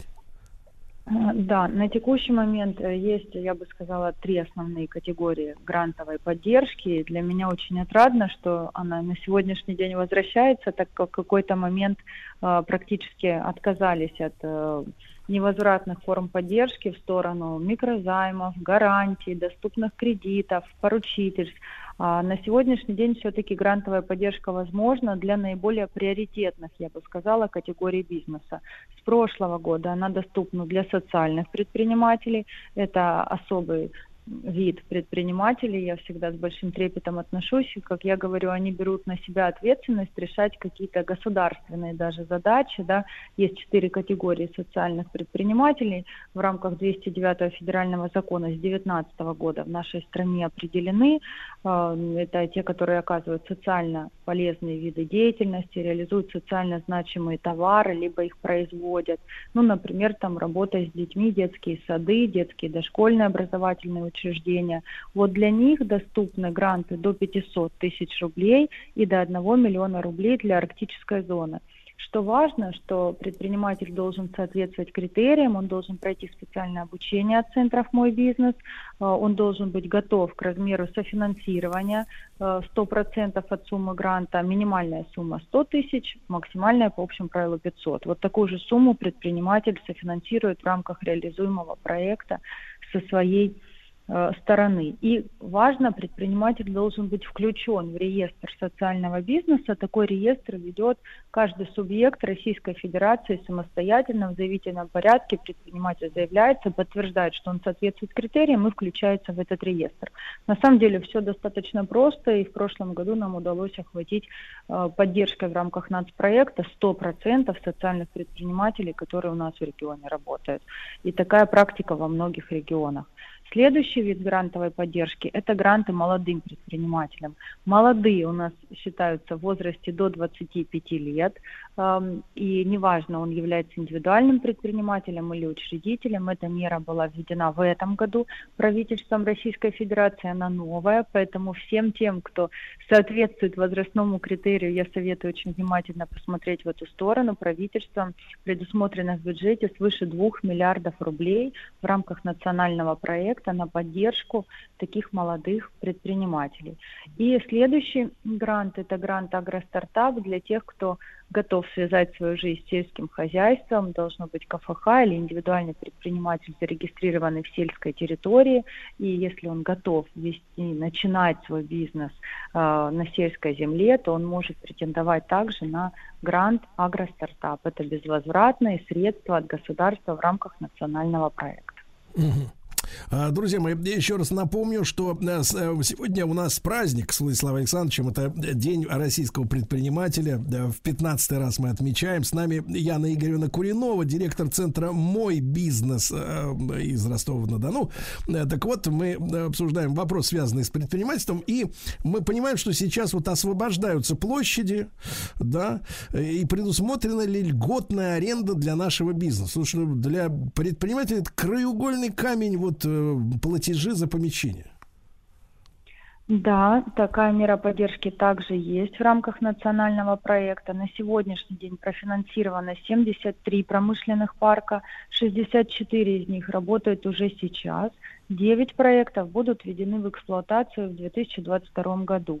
Ну и также практически в каждом регионе в рамках центров «Мой бизнес» доступна э, имущественная поддержка в виде предоставления льготных либо бесплатных мест в коворкингах и бизнес-инкубаторах. К примеру, в Ростовской области ну, действительно очень льготная стоимость, это 10% от рыночной. Вот, например, самый центр города, э, можно арендовать свой первый мини-офис по стоимости чуть более 70 рублей за квадратный метр. И это позволяет бизнесу экономить значительные деньги. Наши резиденты экономят до 100 тысяч рублей в месяц на льготной аренде. Мгм. Яна Игоревна, ну вот вы работаете, да, в, в офисе «М- «Мой бизнес», наблюдаете за предпринимателями э, вот в Ростове, в Ростовской области, да, вот у вас сложилось какое-то представление о там, среднем портрете сегодняшнего предпринимателя, который приходит к вам э, за помощью, да, какой возраст, это мужчины, женщины, вот, э, опишите нам, пожалуйста. Да, э, в- 30% это женщины. Все-таки пока что э, остальные 70% это мужчины. В основном это микропредприятия. В среднем оборот до 50 миллионов рублей и до 15 э, человек в штате. Э, 40% наших клиентов занимаются в производственной сфере, 30% это торговля, и оставшиеся 30% это услуги, например, перевозки также, э, бытовые услуги, в том числе населению. Э, Если говорить о возрасте, то преимущественная э, масса это 35-45 лет. Яна ну вы так вот с некоторой печалью назвали цифру э, 30% только женщин. А, Конечно, всем Ну, нам потому хочется. что я представитель Я, женского пола. и конечно, а еще какая красавица, я посмотрел ваши фотографии, да, замечательные. А, Значит, э, Яна Игоревна, но э, вот, а если женщины приходят, они вот в, какую сферу наиболее так горячо ударяются, чем, э, чем предпочитают заниматься? На самом деле очень часто женщины работают на производствах. Для меня самой, когда я пришла работать в центре «Мой бизнес» более трех лет назад, это было Мгм. открытием, что мелкие производства в Ростовской области очень часто с женским лицом. Особенно в сфере легкой промышленности, Мгм, что сейчас в рамках импортозамещения очень и очень актуально. Да, Также, да. конечно, это бьюти-сфера, сфера услуг. Э, Очень много, если говорить о наших клиентах самозанятых, то это консалтинг, это услуги коучей, психологов, наставников, бизнес-тренеров.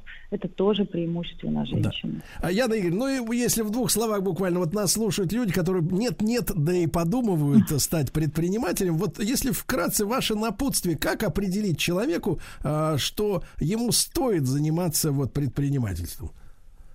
Если вас посетила эта мысль, то точно стоит. Пока за вас ваш проект не реализовал кто-то другой. Вселенная никогда не посылает неправильных решений и стремлений.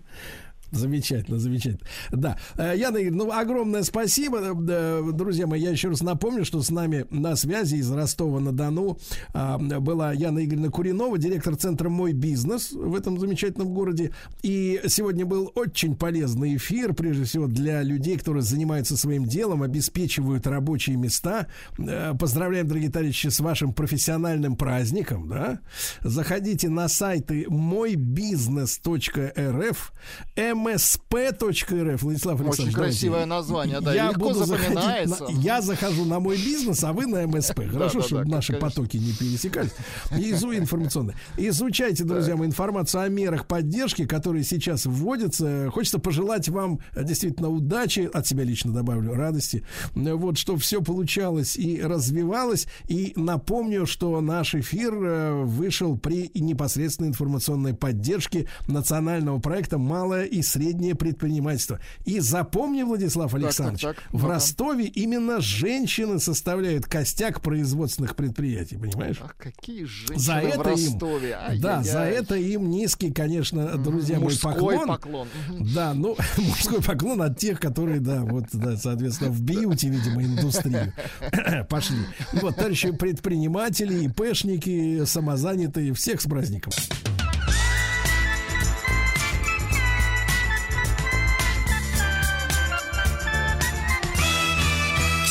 Стилавин и его друзья.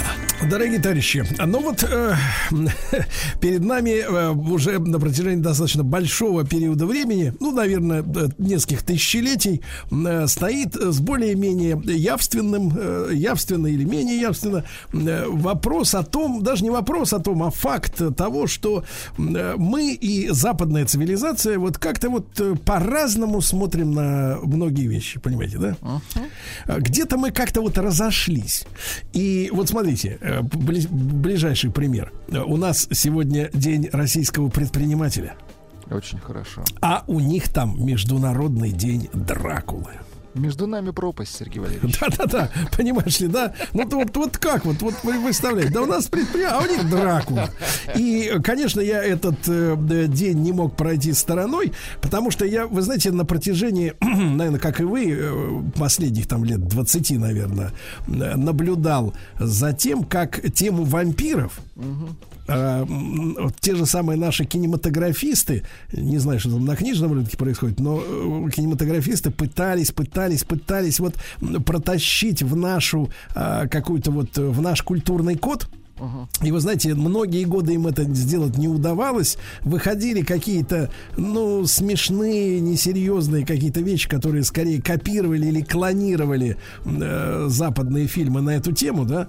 Вот. Пока, пока, так сказать, э, не, добрались, э, наверное, вот, э, по- по-моему, там в прошлом году там э, при помощи Юрия Стоянова вот эта команда вампиры Ну, с средней юмором, кстати, полосы. неплохо было. Да, да, но опять же, да, нашей спецификой, вот классическая история, что кровь в жилах должна начать леденеть, э, вот от того, что кто-то у кого-то высасывает, значит, кровь, да, а а как не происходит, да, вот э, переворачивается, то есть тема не ложится пока еще, но, может быть, ляжет, кто знает. Я бы хотел бы разобраться с подоплекой вот самой этой тематики, э, да, э, дракулизма, вот. И, естественно, о ком пер- первым делом подумал, а, конечно, Никита Петров, наш замечательный э, кандидат филологических наук и зав. лаборатории теоретической фольклористики Шагир Анхикс. Никита, доброе утро. Да. Доброе утро. Никита, ну, ваша, конечно, ваша, конечно, тема, но вот у меня вот такой, знаете, корневой вопрос, который меня всегда вот волновал, почему, откуда взялась вот эта история, что, которая не свойственна, ну, по крайней мере, из наших с вами бесед э, многолетних уже, я таких примеров не знаю, и как-то и в детстве тоже не встречал, э, когда погружался в сказки, и позднее в наши мифы, легенды, сказки. Вот эта вот история о том, что надо высосать, понимаешь ли, из, из что-то там из человека, чтобы произошла какая-то инициация. Э, Вот э, м, к- как это возникло? Почему именно вот в западноевропейском, грубо говоря, фольклоре или, как там сказать, искусстве народном, э, как вы определите? Ну, вы знаете, я, во-первых, прокомментирую про фильмы. Недавно вышел совершенно замечательный сериал, который называется «Карамора», где играет Данила Козловский. И там вампиры, э, прям вот э, начиная с Петра Первого, да, вампиров завезли в Россию, и они становятся наследниками дома Романовых, и революция 17 года – это как раз идея скинуть всех этих вампиров. Там они вполне сосут кровь, жрут мясо, и все совершенно замечательно и хорошо. Вот. А сама идея, наверное, появилась, ну, вот есть два хороших объяснения. Одно прям такое биологическое. Есть такое э, заболевание, называется порфирия. Вот, э, болезнь, которая портит кровь, которая вот, нарушает воспроизводство гемоглобина и гема. А, штука была распространена в маленьких деревнях Трансильвании, и мы опять возвращаемся в Трансильванию, да, к родине графа Дракулы, вот где говорят, что имел место инцест. И вот когда человек заболевал этой болезнью, ему казалось, что у него все время не хватает в крови что-то, да, и это нередко приводило к психическим заболеваниям, вот, когда он, собственно, зубами надкусывал кожу, да, своего соседа, знакомого, кого угодно, и вот прокусывая кожу, присасывался, высасывая кровь. Вот это одно из таких вот э, вполне понятных объяснений. А второе, тоже вполне понятное объяснение, такие стандартные наблюдения за природой. Да, то есть, э, ну вот немцы, например, да, у них есть олени. А, они э, часто, ну потому что, опять же, не хватает витаминов, пьют оленью кровь. Комары пьют кровь и так далее. Вот эта вот идея попробовать на вкус, да, что происходит, когда ты пьешь свежую, теплую, симпатичную, вкусную кровь своего соседа, животного и так далее, э, кажется, приводит к идее обмена веществами, да, то есть ты обмениваешься энергией, ты забираешь энергию у какого-то живого, классного, здорового существа, и у тебя его прибавляется. То есть эта идея, как будто бы а, ты забираешь ну, душу частично, частично, боле- э, частично здоровье, частично жизнь. Вот из этого, наверное, и рождаются подобного рода представления. Хотя есть и другие теории, более-менее симпатичные, о том, что высасывание придумал Стокер, да, э, Брэм Стокер, и после этого все началось, да, то есть очень красиво, когда болезнь, которая заключается в вампиризме, может передаваться а, контагиозным путем, да, с помощью прикосновения и высасывания жизненной энергии. Ну вот я, Никит, наверное, как и вы, да, трепетно э, с филологической точки э, зрения отношусь к э, словообразованиям новым, да. А, К сожалению, мы сейчас переживаем по-прежнему такой мрачный период сплошных заимствований, то, что мы как-то выясняли в эфире. Мало люди общаются друг с другом вживую, живая речь, да, не, живой речи мало, все мессенджеры по большей части, записочки какие-то, и поэтому имплантируются именно англицизмы в большом количестве. Но вот если говорить э, про вампиров и как бы э, русский язык, новообразование, ну вот как используется образ вампира? Вот, например, говорят, присосаться к чужому Wi-Fi, да, например, да, то есть как бы подобрать пароль и на со- соответственно, попользоваться интернетом, да, еще, еще чем-то. Э, Вот, э, Никита, а что касается боязни света солнечного, это откуда, так сказать, взялась вот тема? А эта штука, связанная с миром мертвых, да, то есть вампир, по сути, это мертвец. Причем, кстати, в э, западноевропейских верованиях это такой довольно пухлый особь, пухлая особь мужского пола, розовая, румяная, да, которая, ну, как бы не разлагается, когда его похоронили. Ну и понятно, что все мертвецы, они, конечно, ходят не тогда, когда живые люди, а непосредственно ночью. И днем они ходить просто не могут, когда светит солнышко. И после этого на эту идею накладывается штука о том, что солнце может сжечь вампира, о чем мы знаем по фильмам и по куче разных произведений, о том, что они боятся любого света и задергивают шторы и так далее. То есть это как раз противостояние между миром живым, живых и миром мертвых. Но при этом я опять же прокомментирую. Вообще слово вампир а, по одной из версий вполне себе славянского происхождения. Да Да, оно родственно слову упырь. Да, некоторые говорят, что это из тюркского убыр, но заимствование вполне очевидно. Да, упырь, убыр, вампир, где В переходит в начальное У. Но еще более интересно, если мы посмотрим на этимологию этого слова, опять же, по одной из версий этимологов, упырь э, похоже на, э, ну, вот родственное слово не топырь, а не топырь это что-то летающее. То есть, по идее, в основе... Это мышь летучая, да, по-моему, что-то в этом? Абсолютно, абсолютно. Лежит э, слово перо. Да, вот упырь, вампир и так далее, они родственны слову перо. Ну, вроде бы этимология не ясна, но это очень похоже на правду. Поэтому вот летающая летучая мышка, которая высасывает кровь, вполне могла стать прототипом вот этих вот тварей, которые ходят по ночам и превращают людей Да, в тут, самих тут себя. следующий шаг, один шаг до коронавируса уже. Там же, говорят, на рынке летучих мышей жрут. Вот, А в вот, вот, вот, вот, кстати, вы не так и не правы. Да, летучая мышь это вообще такой образ, который действительно все боятся. Ну что это такое?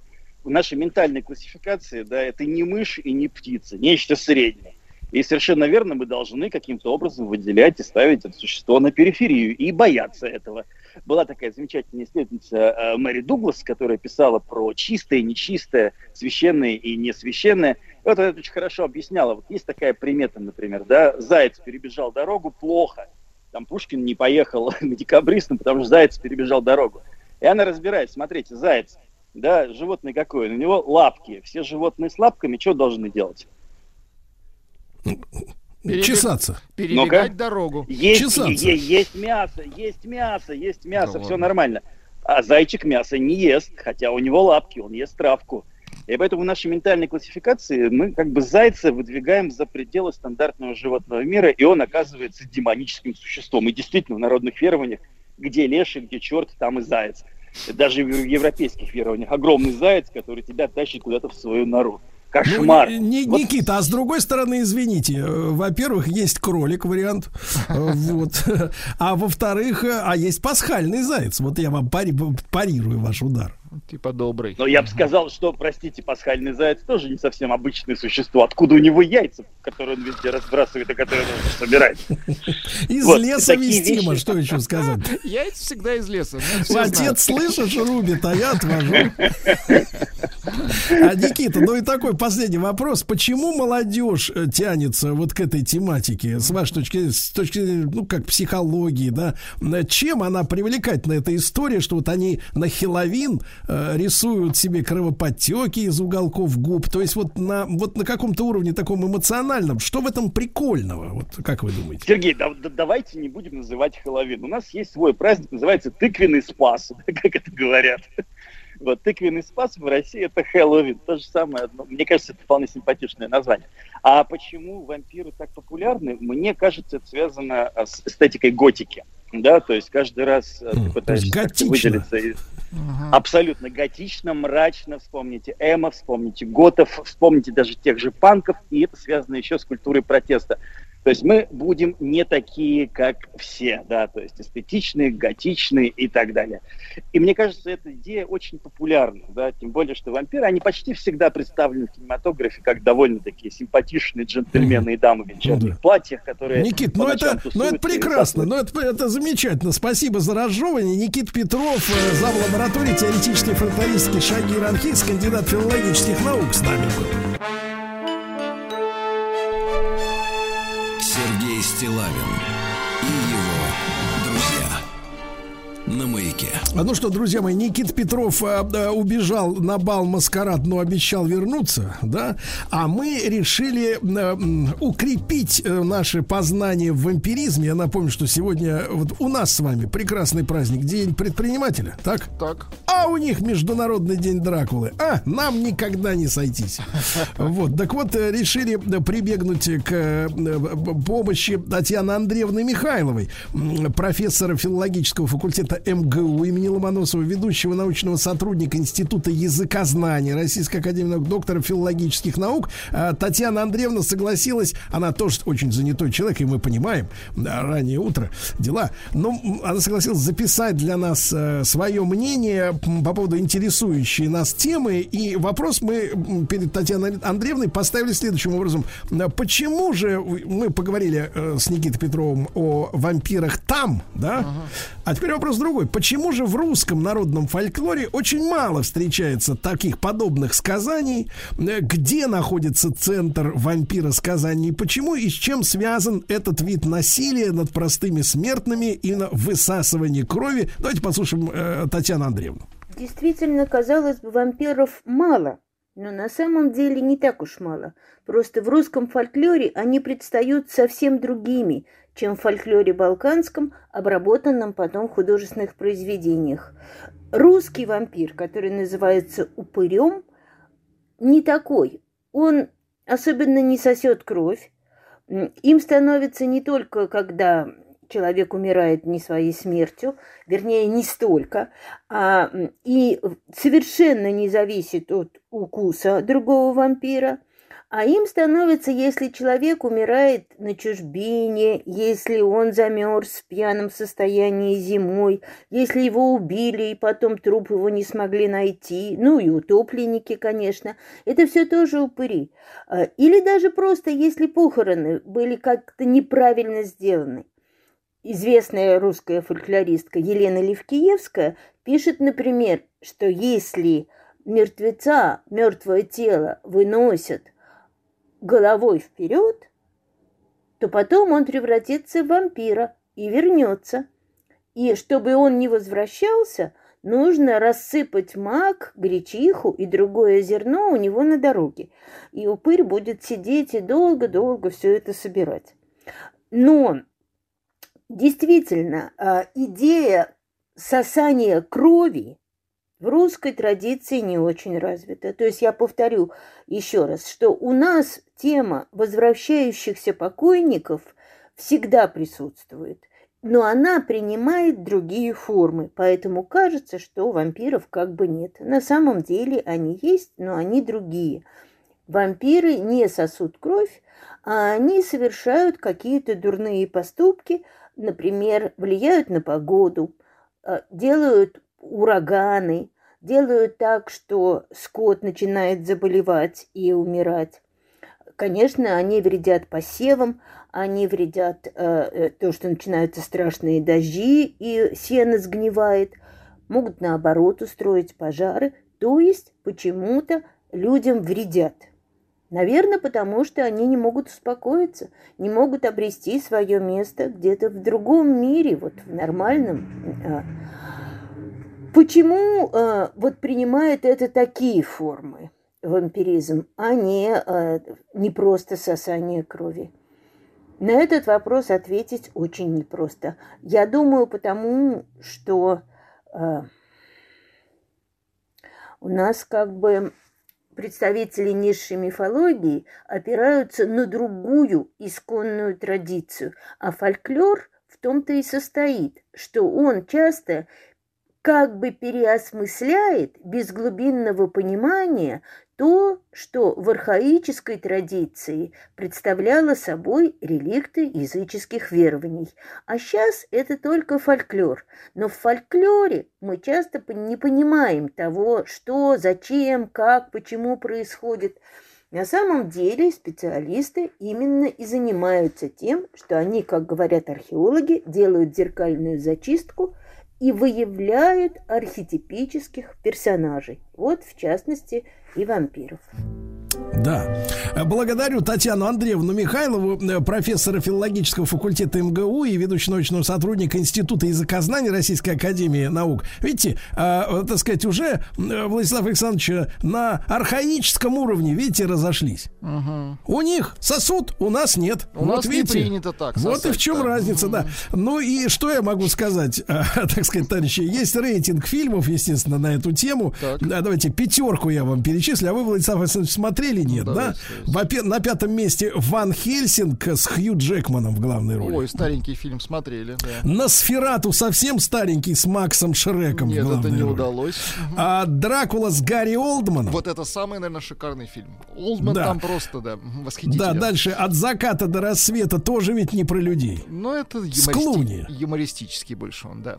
С Джорджем Клуни, естественно. Ну и на первом месте э, интервью все-таки с вампиром, где Брэд Питт, м, вот Том Круз, да, э, вот э, прекрасно играли. Ну, было, были такие в, в кинематографе 90-е годы, когда вот все-таки еще снимали, да, более-менее э, приличное э, кино с приличными актерами. А, вот. А, ну что, товарищи, спасибо большое вам за... я хочу сказать спасибо тем, кто докладчикам, кто у нас сегодня был, за просвещение, да? Мы поняли, что наш краеугольный камень водораздела это вот вампиры. Сергей Стилавин и его друзья. На маяке.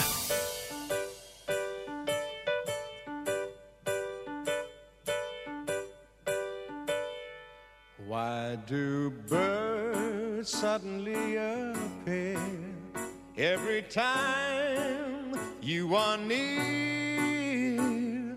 Just like me, they long to be close to you. Why do stars fall down from the sky every time you walk by? Just like me, they long to be close to you. On the day that you were born, the angels got together and decided to create a dream come true. So they sprinkle moon dust in your hair and golden starlight in your eyes of blue. So that is why all the guys in town follow you all around. Just like me, they long to be close to you. That is why all the guys in town follow you all around. Just like me, they long to be close to you.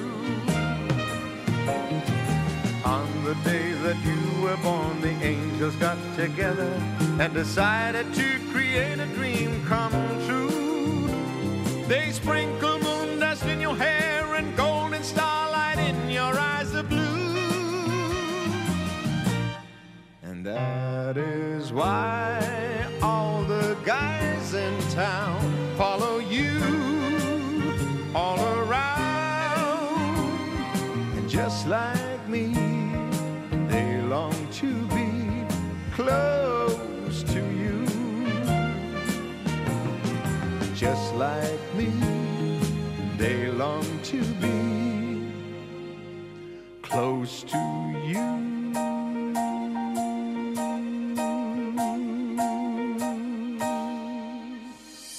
Студия кинопрограмм «Телерадиоком» представляет Просто... э, 40. Просто... Не просто Мария.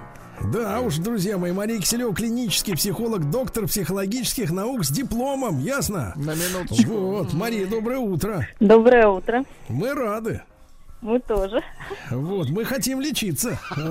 Вот, ну, приходи ко мне волчиться, да. Значит, э, Мария, значит, у нас, как всегда, много э, тем, но сегодня э, один из таких потрясающих, ну вот даже, знаете, с, с точки зрения формулировок, заголовок неожиданный. Вот кажется, что на протяжении десятилетий я знакомлюсь э, по профессиональным обязанностям с массой новостей. Конечно, не все их запоминаю, но многие откладываются куда-то в подкорку. И я понимаю, что до этого я подобного ничего э, не встречал за все эти годы, потому что есть такая актриса Меган Фокс, такая эффектная, так сказать, дамочка, да? Она знаменита тем, что у нее а, дочь э, ходит с детства в дет, э, вернее, сын, извините, я запутался, сын ходит в детском платье. Вот. Она ведь на, этом, э, на этой теме разошлась с мужем, который является отцом этого э, Этой. существа. Скорее так, потому что не поймешь. Там она, ну, ты смотришь на фотографии, там 10 или 11 лет человечку. Ну, вылитая девчонка и не самая страшная, скажем так. Да. Так вот, это значит, чем она известна. Ну, потом она такая сама по себе очень соблазнительная, яркая, э, желанная, скажем так, миллионами э, этих самых э, неудовлетворенных, да. И хотя она о себе говорит, что она очень скромная и вообще не понимает, что там ее все так вот э, жаждут, и вдруг я обнаруживаю, что у, у женщины, которая действительно, она и на рекламных постерах, да, вот часто появляется, ее, ее очень любят э, тиражировать, ну, э, так сказать, вне крупных городов э, владельцы автосервисов, э, шиномонтажа, замена масла, да, вот она на плакатах фигурирует. Не хочешь заменить масло, и такая вот лежит она, ну, так сказать, во всяких позах. Ростовчанка. Ну, не, не трогать ростовчан. Хорошо. Это женщина. Ну, это они же что? пытаются по- подменить. Да, да, да. Так вот. э, И, значит, соответственно, э, сумасшедший заголовок. Меган Фокс призналась, что комплексует из-за маленького размера головы. Непрофессиональная реакция, кстати говоря, Мария. Вот представь себе, вот пришел бы к вам Владислав Александрович и сказал бы, вы знаете, Мария, я комплексую из-за маленького размера, дальше Нет, пауза, если вы уже Владислав, готовите. это другая история. Да, нет, а говорит опять головы. Да. Потому что, потому что, ну что же, женщины, давайте так вот я вот прикину, я как без, без ваших, так сказать, регалий человек, естественно, без опыта, но тем не менее, прикидываю, значит, ну что вот, э, действительно, около 5% женщин всего лишь довольны своим телом от природы. Не знаю, результат это пропаганды в глянцевых журналах, в фильмах там или где-то, почему они с собой недовольны. Но недовольны, это факт. Но смотрите, у тех, у кого маленькая грудь, да, они мечтают ее сделать побольше. Это возможно. Правда, сейчас говорят, импланты попали э, под санкции, да. Вот. А чем попало-то набивать грудь э, не хочется, да. Вот. У тех, у кого слишком большая, говорят, слишком большая, хочется поменьше. Те, которые небольшого роста, они хотят стать высокими. Те, которые высокие, говорят, тяготимся, что мы дылды. Вот. Не не- но, но в любом случае, как-то вот можно работать, да, с материалом. А вот, понимаете, да, да, можно на каблуки встать, встать повыше, в конце концов. А вот для размер ма- черепа, что с ним делать? Да, вот как, как раскачать черепок. Не, ну, серьезно, это серьезная психологическая тема. Человек недоволен размером своей головы. Это какое-то безумие, конечно. Но как вы это вот, э, оцениваете?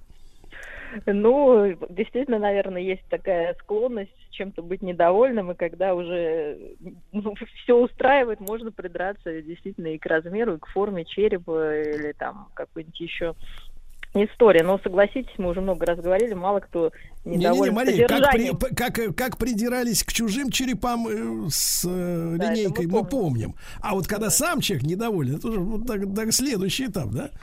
Ну, это ну, такое, да, смещение уже э, просто какой-то скуки и недовлетворенности на, ну, жизнью, недостатком каких-то, может быть, действительно э, впечатлений, потому что жизнь так устроена, что и человек устроен, что нужно больше, больше и больше. а, а пополнять уже, видимо, неоткуда, поэтому начинаются такие смещения на строение и размер черепа, но увеличить можно как раз просто прической под начеши, и голова да, да, кстати, побольше много будет. пишут наших слушательниц, что Конечно, прическа, это как раз кудри, это парики. самое, да, самое простое, даже не надо ничем набивать, в общем-то. Не, ну, зрительно, в принципе, можно носить каску. Да, или шляпу. Если, если нет военной каски, вот есть строительные, оранжевые, очень хорошие, легкие. Мирные каски. Да. Да. Каска от штукатурки. Вот. А, Мария, ну а серьезно, вот, э, ну смотрите, Меган Фокс все-таки, вы говорите, от недостатка впечатлений. Ну уж вот народное понимание жизни артиста, да, оно, ну, соответственно, э, ну, как бы не может поверить в то, что человек с такими, с такой жизнью, да, она звезда экрана, э, значит, сын, дочь, значит, Что еще нужно, красотке? да, любовник какой-то весь в- в- зататуированный теперь уже рядом увивается там под 2 метра, тощий хлыщ. Да, еще что-то. Вот она востребована, ее желают, ее публикуют э, на шиномонтажах. Ну, что можно еще от жизни желать, Вот. когда... череп большой, понимаете, когда вот это все есть уже, хочется чего-то еще. Хочется В черепа. этом хочется черепа, да. То есть, в принципе, дефицит на самом деле, да, вот который мы, э, я ни в коем случае не хочу намекать на возраст, Мария, но так подозреваю, что мы с вами все тут втроем застали, да, он ведь нас, получается, ограждал от сумасшествия, да, потому Конечно. что пока ты думаешь о том, где достать сапоги и шубу, в принципе, э, про череп думать не хочется. Конечно, абсолютно верно. Пока ты думаешь, где достать еду, ты не думаешь о сапогах и шубе. Когда ты достал сапоги и шубы, ты думаешь, э, какого размера грудь и губы. Когда есть грудь и губы, думаешь э, о черепе. Вот. Поэтому Это бесконечная Как- история. это бесконечная история, потому что человеку нужно о чем-то думать, чем-то быть недовольным и хотеть, ну, если нету внутреннего мира богатого, хотеть каких-то внешних вот таких каких-то атрибуций. То есть если еда и там, не знаю, уважение это то, что всем присуще, а дальше кто-то останавливается на этом и, развивается, как вы любите, э, внутренний свой богатый мир, то кто-то, э, ну, так и идет по внешним каким-то Нет, конечно, мы, атрибуциям. мы, да. Мария, не можем свой собственный опыт переносить на всю нашу аудиторию, потому что мы достигли невиданных успехов в развитии внутреннего мира. И не всем, конечно, это по плечу. Даже не будем запу- запугивать аудиторию. Какой глубины мы дошли, достигли, да, в этом смысле. Но, Мария, вопрос такой, возвращаясь, да, к истории с э, дефицитом. Вот смотрите, а если, э, вот вспоминается опять же, параллельно с этой историей, э, значит, скандал с Илоном Маском, э, значит, возникло сообщение, что на него хочет подать в суд стюардесса, э, который он показывал свой э, прибамбас, а потом трогал ее э, и предлагал ей подарить лошадь в обмен на эротический массаж, да?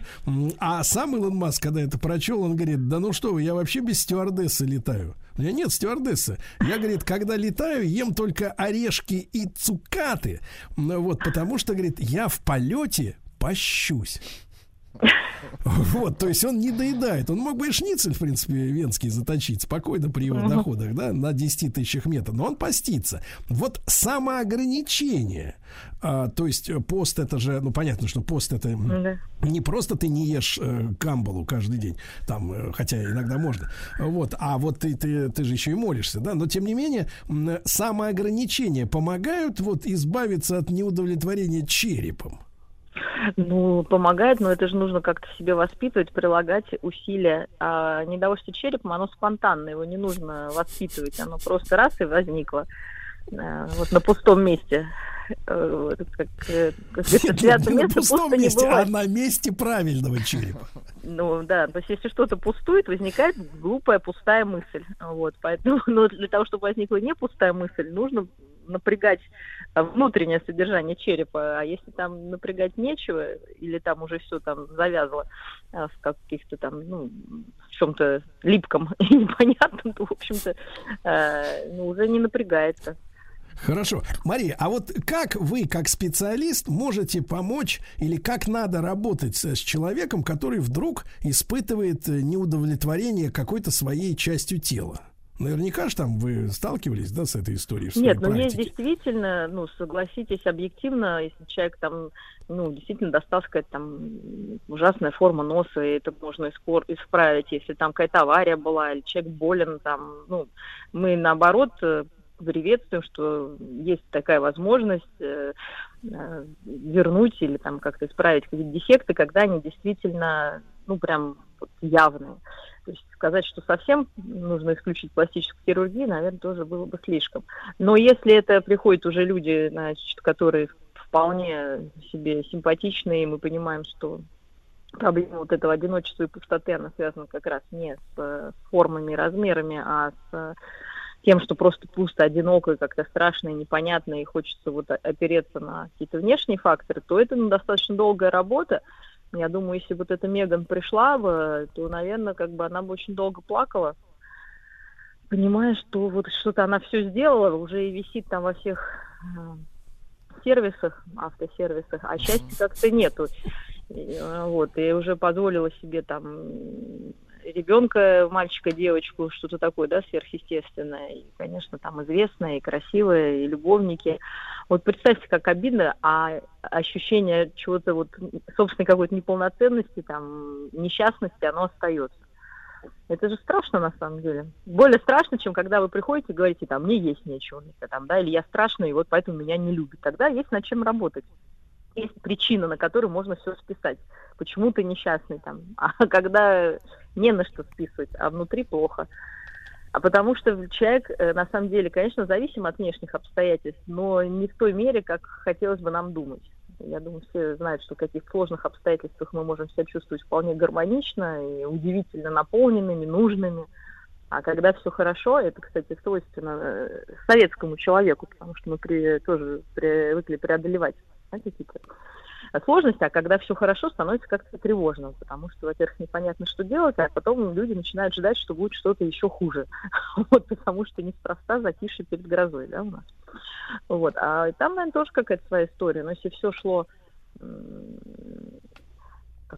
я не думаю, что простой ценой, наверное, и сложной ценой, и это тоже обидно, а потом оно не радует. Как ты мечтал о чем-то, все имеешь, а не радует. Потому что какой-то, может быть, чего-то главного не хватает. Ну, она, кстати, четко определила источник всех своих проблем. А действительно голова. Вот. Да. Да. Но только немножко опять, да, не в то место уперлась. Нет, ну мозги-то никто не хочет переделывать, естественно, потому что это более болезненно, чем... Ну вот я д- так подумал, и, конечно, Мария у нас доктор, но не, не тот немножко, который бы сейчас бы мог бы нам тоже помочь немножко. Не нам, вернее, а, а Меган Фокс. Э, Я много раз слышал еще с 90-х годов, что существуют операции по пересадке волос, да? Вот, правда, кудрявых таких, ну, что делать на безрыбье рак рыба.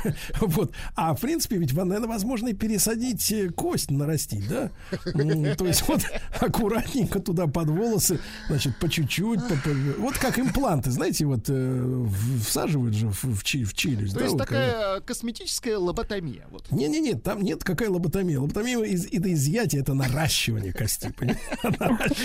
Вот. Вы знаете, да, вот у стоматологов у них есть такие порошки, которые, значит, засовываются в лунку, э, значит, че- челюсти, да, вот, например, вокруг импланта, если там что-то расшатано, например. И они, этот материал, в конце концов, становится, превращается в костную ткань, то есть идет наращивание костной ткани, и фактически вот какие-то изъяны природные или травматические, они таким образом э, шлифуются, нивелируются, и тоже ведь, в принципе, можно потихоньку, по чуть-чуть, там, под бровь подсыпать с утреца, да, Ну, к под ухо 70, куда-нибудь. к 80 будет нормальная голова. Ну, вполне, да, здоровая. в принципе, да, и в принципе, Я в принципе, можно, говорю. можно сделать такой гуманоидный черепок такой, да, вот этот самый огромный, а, вот сзади тоже добавить, чтобы сзади назад запрокидывалась башка от веса. Потом меня вот, спросят, вот. как так вышло. Она, она скажет, это огромный труд. Да-да, тяжелый труд. Да, Мария, ну вот, а возвращаясь к теме неудовлетворения собственным телом, да, м, э, во-первых, сексистский, конечно, вопрос, э, как с вашей точки зрения, это действительно больше, э, как вот тяготит женщин, чем мужчин, в принципе, вот неудовлетворенность своим А, телом. но да, конечно, больше, но сейчас тенденция, что молодые люди, то есть подростки, мальчики, тоже начинают переживать и... Ну, с ними работают, я понимаю, тела. да. А, нет, не с ними не работают. То есть они уходят, ну, больше не в какие-то там пищевые ограничения, а в какие-то вот эти нагрузки слишком чрезмерные для этого возраста, в принятии каких-то там дополнительных Стероидов. химических, да, да, элементов. И потом, и потом эффектные лифтолуки и в зеркале, да, вот селфи. Ну, вот типа, да, такого. Поэтому э, мужчины сейчас тоже подвержены в больших, конечно, там, городах, э, в мегаполисах, когда внешность тоже становится таким э, товаром, атрибутом э, некой роскоши, какого-то там успеха. А, то есть это все связано с некой успешностью. Как должен выглядеть успешный человек или успешная женщина. Вот так. Хотя сейчас я была на другой программе э, на э, на России, да, э, там э, как раз проводили опрос, э, кого хотят иметь э, в женах э, наши граждане российские. И вот актрисы и фотомодели, они как раз те, ко- кого не хотят брать, в общем-то, в брак, которые как раз, по идее, должны обладать какой-то там правильной внешностью. Поэтому все сложнее, поэт- именно поэтому внешность, она, ну, для кого-то это профессия, действительно, Нет, надо, ну дело в том, наверное, что соответствовать. дело в том, что А Мария, здесь, это- здесь можно все объяснить. Дело в том, что благодаря социальным сетям и неуемному желанию актеров зачем-то рассказывать о своей жизни вне работы, э, лишь только избранные, несколько, я знаю, например, несколько человек буквально там в нашем том же кинематографе, не страдают этим заболеванием или, или, по крайней мере, отдают себе отчет в том, что загадочность это составная часть успеха актера. Вот. И не надо вываливать на публику то, как ты там подмылся, постирался, какие там трусики купила или туфли. Вот. И просто из-за социальных сетей люди в последние годы видят очень много э, фотографий э, актеров в реальной жизни. А, они же видят, что на экране это кукла, а в реальной жизни, ну, такая же зачуханная, как это сам, в общем-то, и никакой магии-то нет, магию разрушают. Вот я вот э, сколько лет актерам об этом говорю, а все об, об стенку горох. То ли, то ли дрыхнут до 12, да, то ли тупые. Да, в этом смысле. Вот я что хотел спросить. Почему же тогда, возвращаясь, да, Мария, к ключевой теме, почему по статистике только 5% довольны женщин своим телом? И как нам, мужчинам, помочь им поверить в то, что они богини?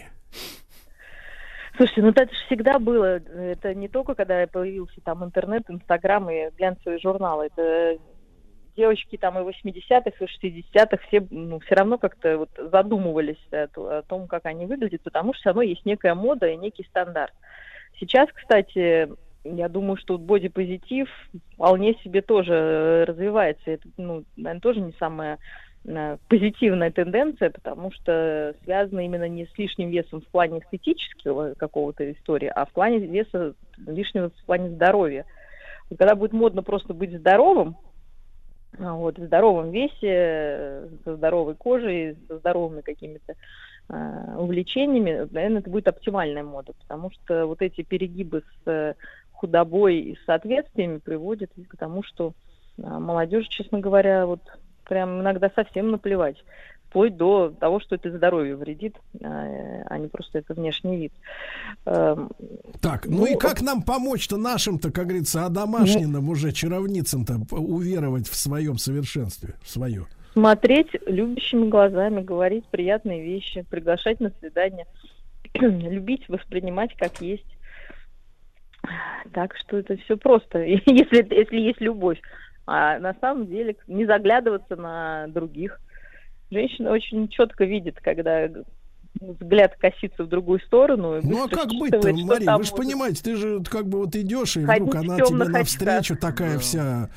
И вся вдруг такая. большая голова, вы представляете, у женщины. Но это же привлекает. Это же привлекает. Нет, сначала из-за поворота появилась голова, через несколько а минут пот- все, а все потом остальное. Короткие ноги, ну голова же, конечно.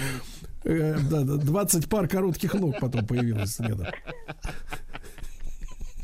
Женщина Ну вот видите, все равно вы как бы сейчас уже говорите то, что может не нравиться. Сейчас Да, мы женщины- циничны, да, мы ци- А, Ну кстати, и, Мария, вы Мария, отдельная тема, кстати говоря, слушайте, сумасшедшая. Мы ее обязательно с вами должны проявить. Это а, почему женщины переносят э, разговоры о других женщин на себя и особенно критическую оценку других женщин, и почему они на это обижаются.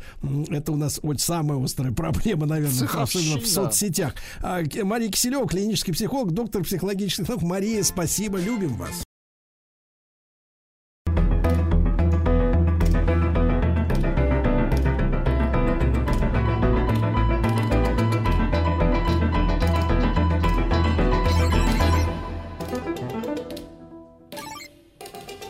Криптомания.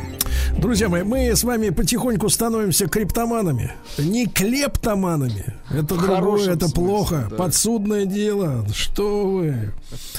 Криптомания – это когда все, все, что есть, хочется зашифровать, правильно? Чтобы ни одна гадина не узнала, что мы тут думаем, говорим, пишем. Вот.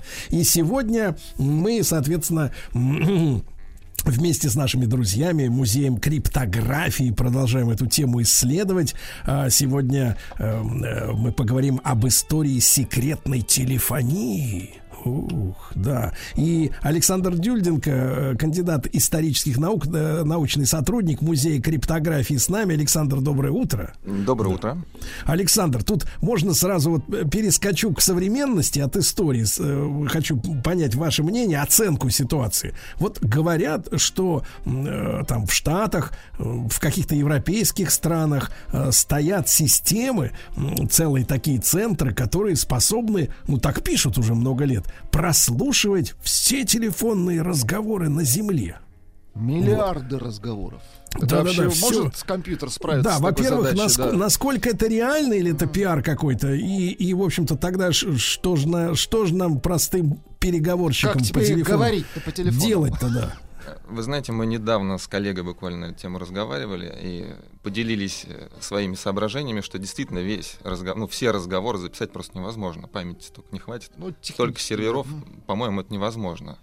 Мне кажется, что, конечно, выборочно отдельных, скажем так, абонентов, э, Специалистов. Да, прослушивать могут. И действительно, ключи шифрования, особенно в западной традиции, мы до конца не знаем, как они работают, их могут использовать. Поэтому логика в этом есть. Ну, в этой легенде есть доля правды.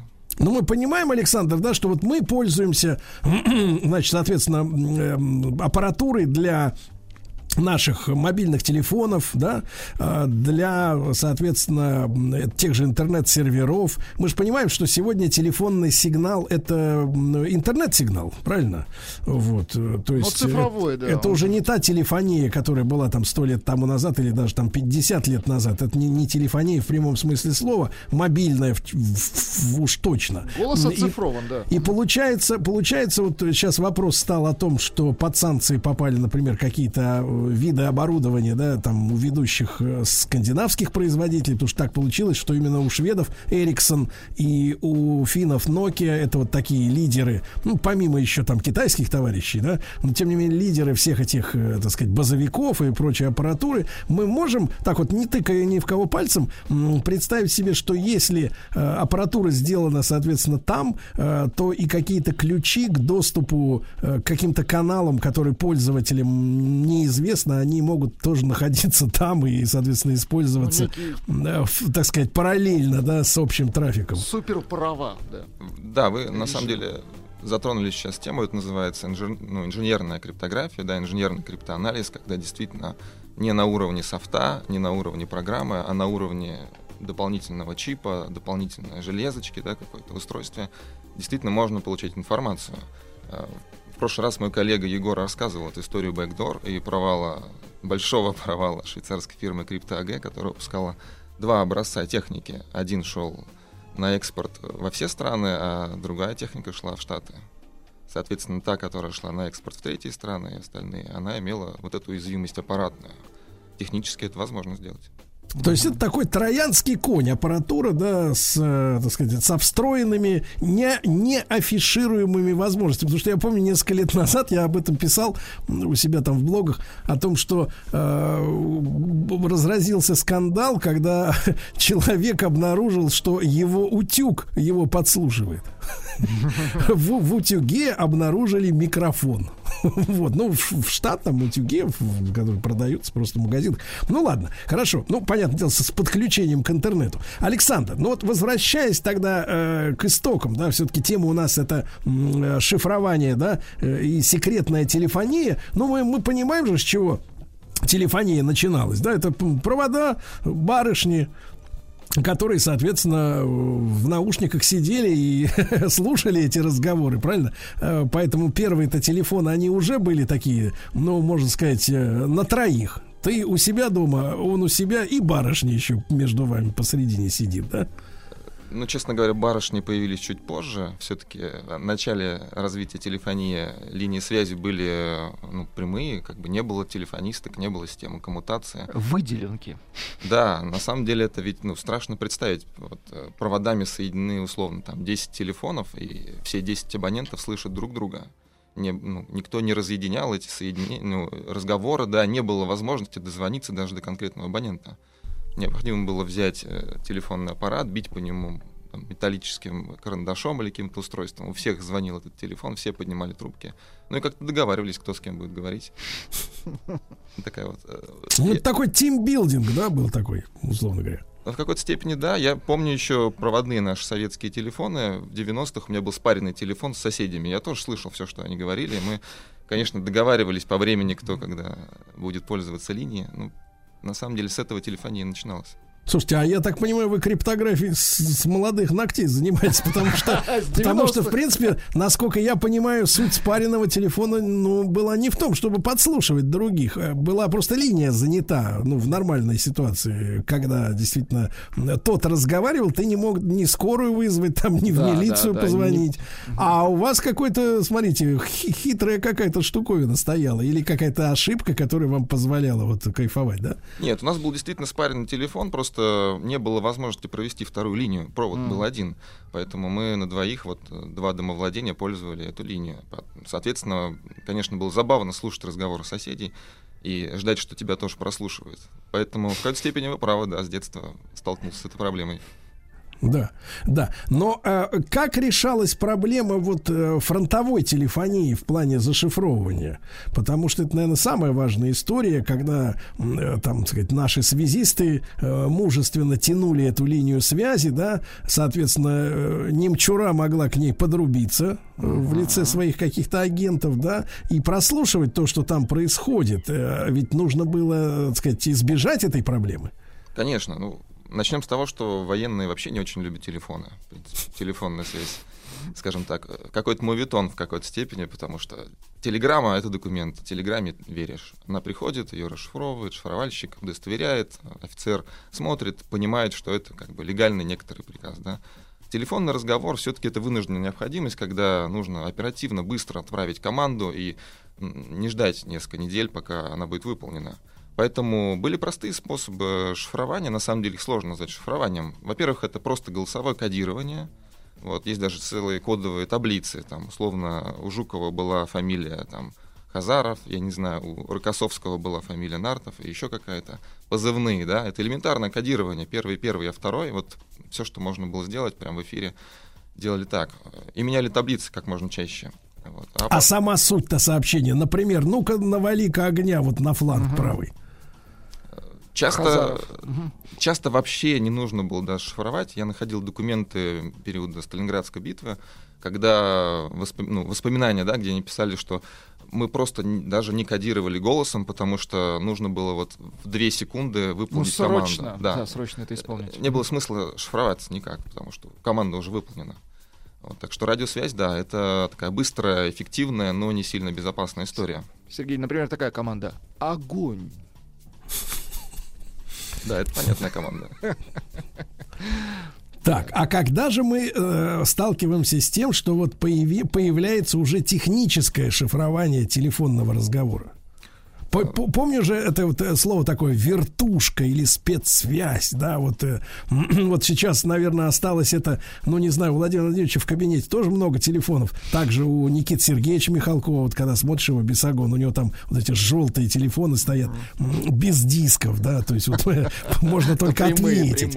Можно только ответить, да, то есть ясно, да, что тот телефон, с которого звонят, там есть диск, а вот здесь нет, да, понятно, что как. Но серьезно, вот когда это начало появляться? Ну, вы правильно все говорите, вертушка — это первая система закрытой правительственной связи. Там никакого шифрования не было. Там была очень такая интересная легенда, что э, не хотели, чтобы телефонистки переключали разговор между Мгм. да, важными персонами, поэтому просто провода прямые сделали. Условно и Сталин звонил условному Жукову по прямому проводу, и все, между ним никого не было. То есть Всё- поэтому такое количество телефонов. Этот телефон звонить Да. тому, этот этому, да, и, и соответственно, вот в, в чем, в чем, так сказать, фишка. Да, легенда, почему вертушка называется, ну, считается, что либо техническая история, что дисковый набиратель, он вертелся, ну, либо потому, что человек, получающий звонок по вертушке, начинал очень быстро вертеться, выполнять полученную команду. Был готов к приему информации максимально.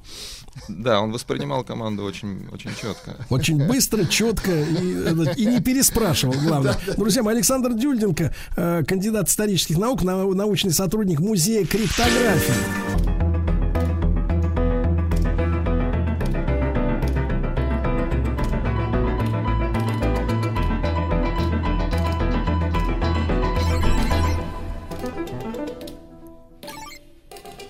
Криптомания. Да. А, друзья мои, что же, криптомания. Мы говорим об истории секретной телефонии. Александр Дюльденко, э, кандидат исторических наук с нами. Э, Александр, и вот, значит, вертушка, мы поняли, от чего так называлась, но когда и, где появились вот э, ну, представления о том, что сам, сам звуковой сигнал можно извратить и не позволить врагу подслушать? Эта история появилась примерно в 20-е годы. В Америке придумали такие устройства, как скрэмблеры. Э, Звук просто инвертировали. Э, Я вот когда рассказываю посетителям про инвертирование, я всегда вспоминаю замечательную программу Александра Пушнова, называется «Апош». Помните, он вел, э, переворачивал звук в обратную сторону, и звезды пели песни и пытались понять, что же такое в обратную сторону, когда он включен. Да-да, это звездный Мгм, час мгм. Александра Борисовича. Да-да-да, мы просто на, в гостях у сказки в основном выросли, поэтому это уже позже. Мы, мы чуть пораньше. Но э, я Ну, общем- бывал, э, я бывал как гость в этой программе, да, я помню это. Забавно, ну, согласитесь, да, слышать себя в какой-то непонятной... э, Перевертыш. Да. Перевертыш, да-да-да. Погодите, но перевернуть-то можно запись, а как в реальном времени, если ты еще не договорил перевернуть? Ну, так работает аппаратура, инверторы частотные. Ну, они приборники был. Да, да. Был некий прибор, который как, как зеркало переворачивал Да, звук, да, делал высокие тона низкими, и наоборот. Все это было в режиме реального времени.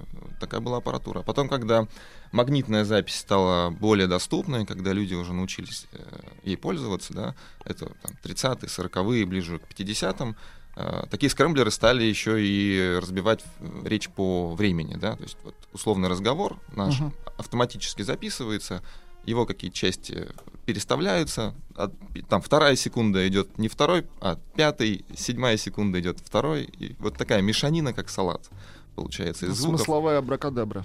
Да, ничего не понятно, если попытаться перехватить такой разговор. Конечно, это были огромные железные шкафы, неповоротливые. Действительно, это не, не была такая система, что там, в режиме реального времени человек ничего не понимал, который говорил, да, абонент, абонент был. Конечно, была задержка разговора, но в целом технически это работало как, ну, примерно как современный телефон. Ну. А, а в нашей стране вот такие шкафы были, или мы, так сказать, э, отставали в этом смысле сильно? Не, мы не сильно отставали в этом плане. Шкафы у нас тоже свои были, вот, и побольше. Лаборатория, лаборатория Владимира Котельникова, известного радиофизика, занималась в 30-е годы созданием таких вот э, скрэмблеров. Э, В нашей системе они назывались мозаичной системой шифрования. Вот, мы не использовали термин скрэмблер этого. Правильно. Да. И, конечно, они создали тоже такое устройство. Оно было немножко более совершенным, чем западные аналоги, потому что Котельников предложил использовать э, такой специальный сложный алгоритм, по которому эти отрезки звука переставляются. Вот, он использовал барабан с э, шариками, оттуда случайным образом выпадали шарики на перфоленту и создавали вот этот случайный закон, по которому эти отрезки переставляются. Не просто потому, что мы решили и договорились вот так их переставить. Если мы решили и договорились, ну, кто-то может кому-то Это рассказать. узнать, конечно. Да, здесь много людей участвует в этой цепочке. А когда такие перестановки случайные, ну или хотя бы псевдослучайные, здесь уже стойкость выше. Наша система называлась Соболь-П. Такое вот поэтическое название. Соболь П. Да. Э, Он работал в годы Второй мировой, э, в годы Великой Отечественной войны. И в целом на его базе, на базе этой аппаратуры создавались уже все остальные поколения и в 60-е, и в 70-е военной техники. То есть это такой прародитель, скажем, Мгм. аналогового шифрования советского.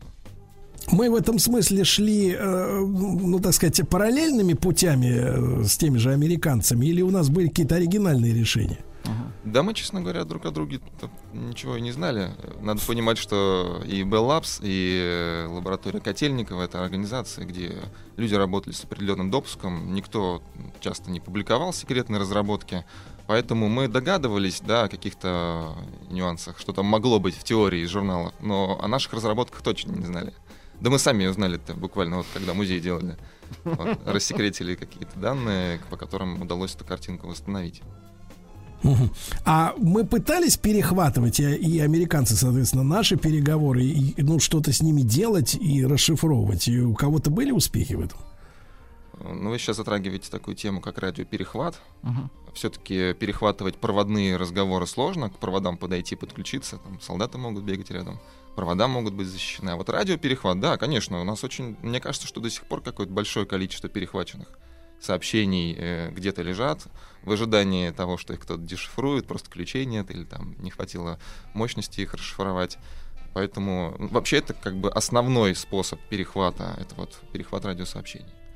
То есть по проводу надежней, да? Конечно, провода физически защищали. Ну, допустим, вот э, линии высокочастотной связи, тоже аппаратное шифрование, да, они физически защищались. Там вокруг провода шла такая оболочка, при повреждении которой э, Сигнал. шел сигнал, да, военные выезжали, проверяли, кто врезался в линию и так далее.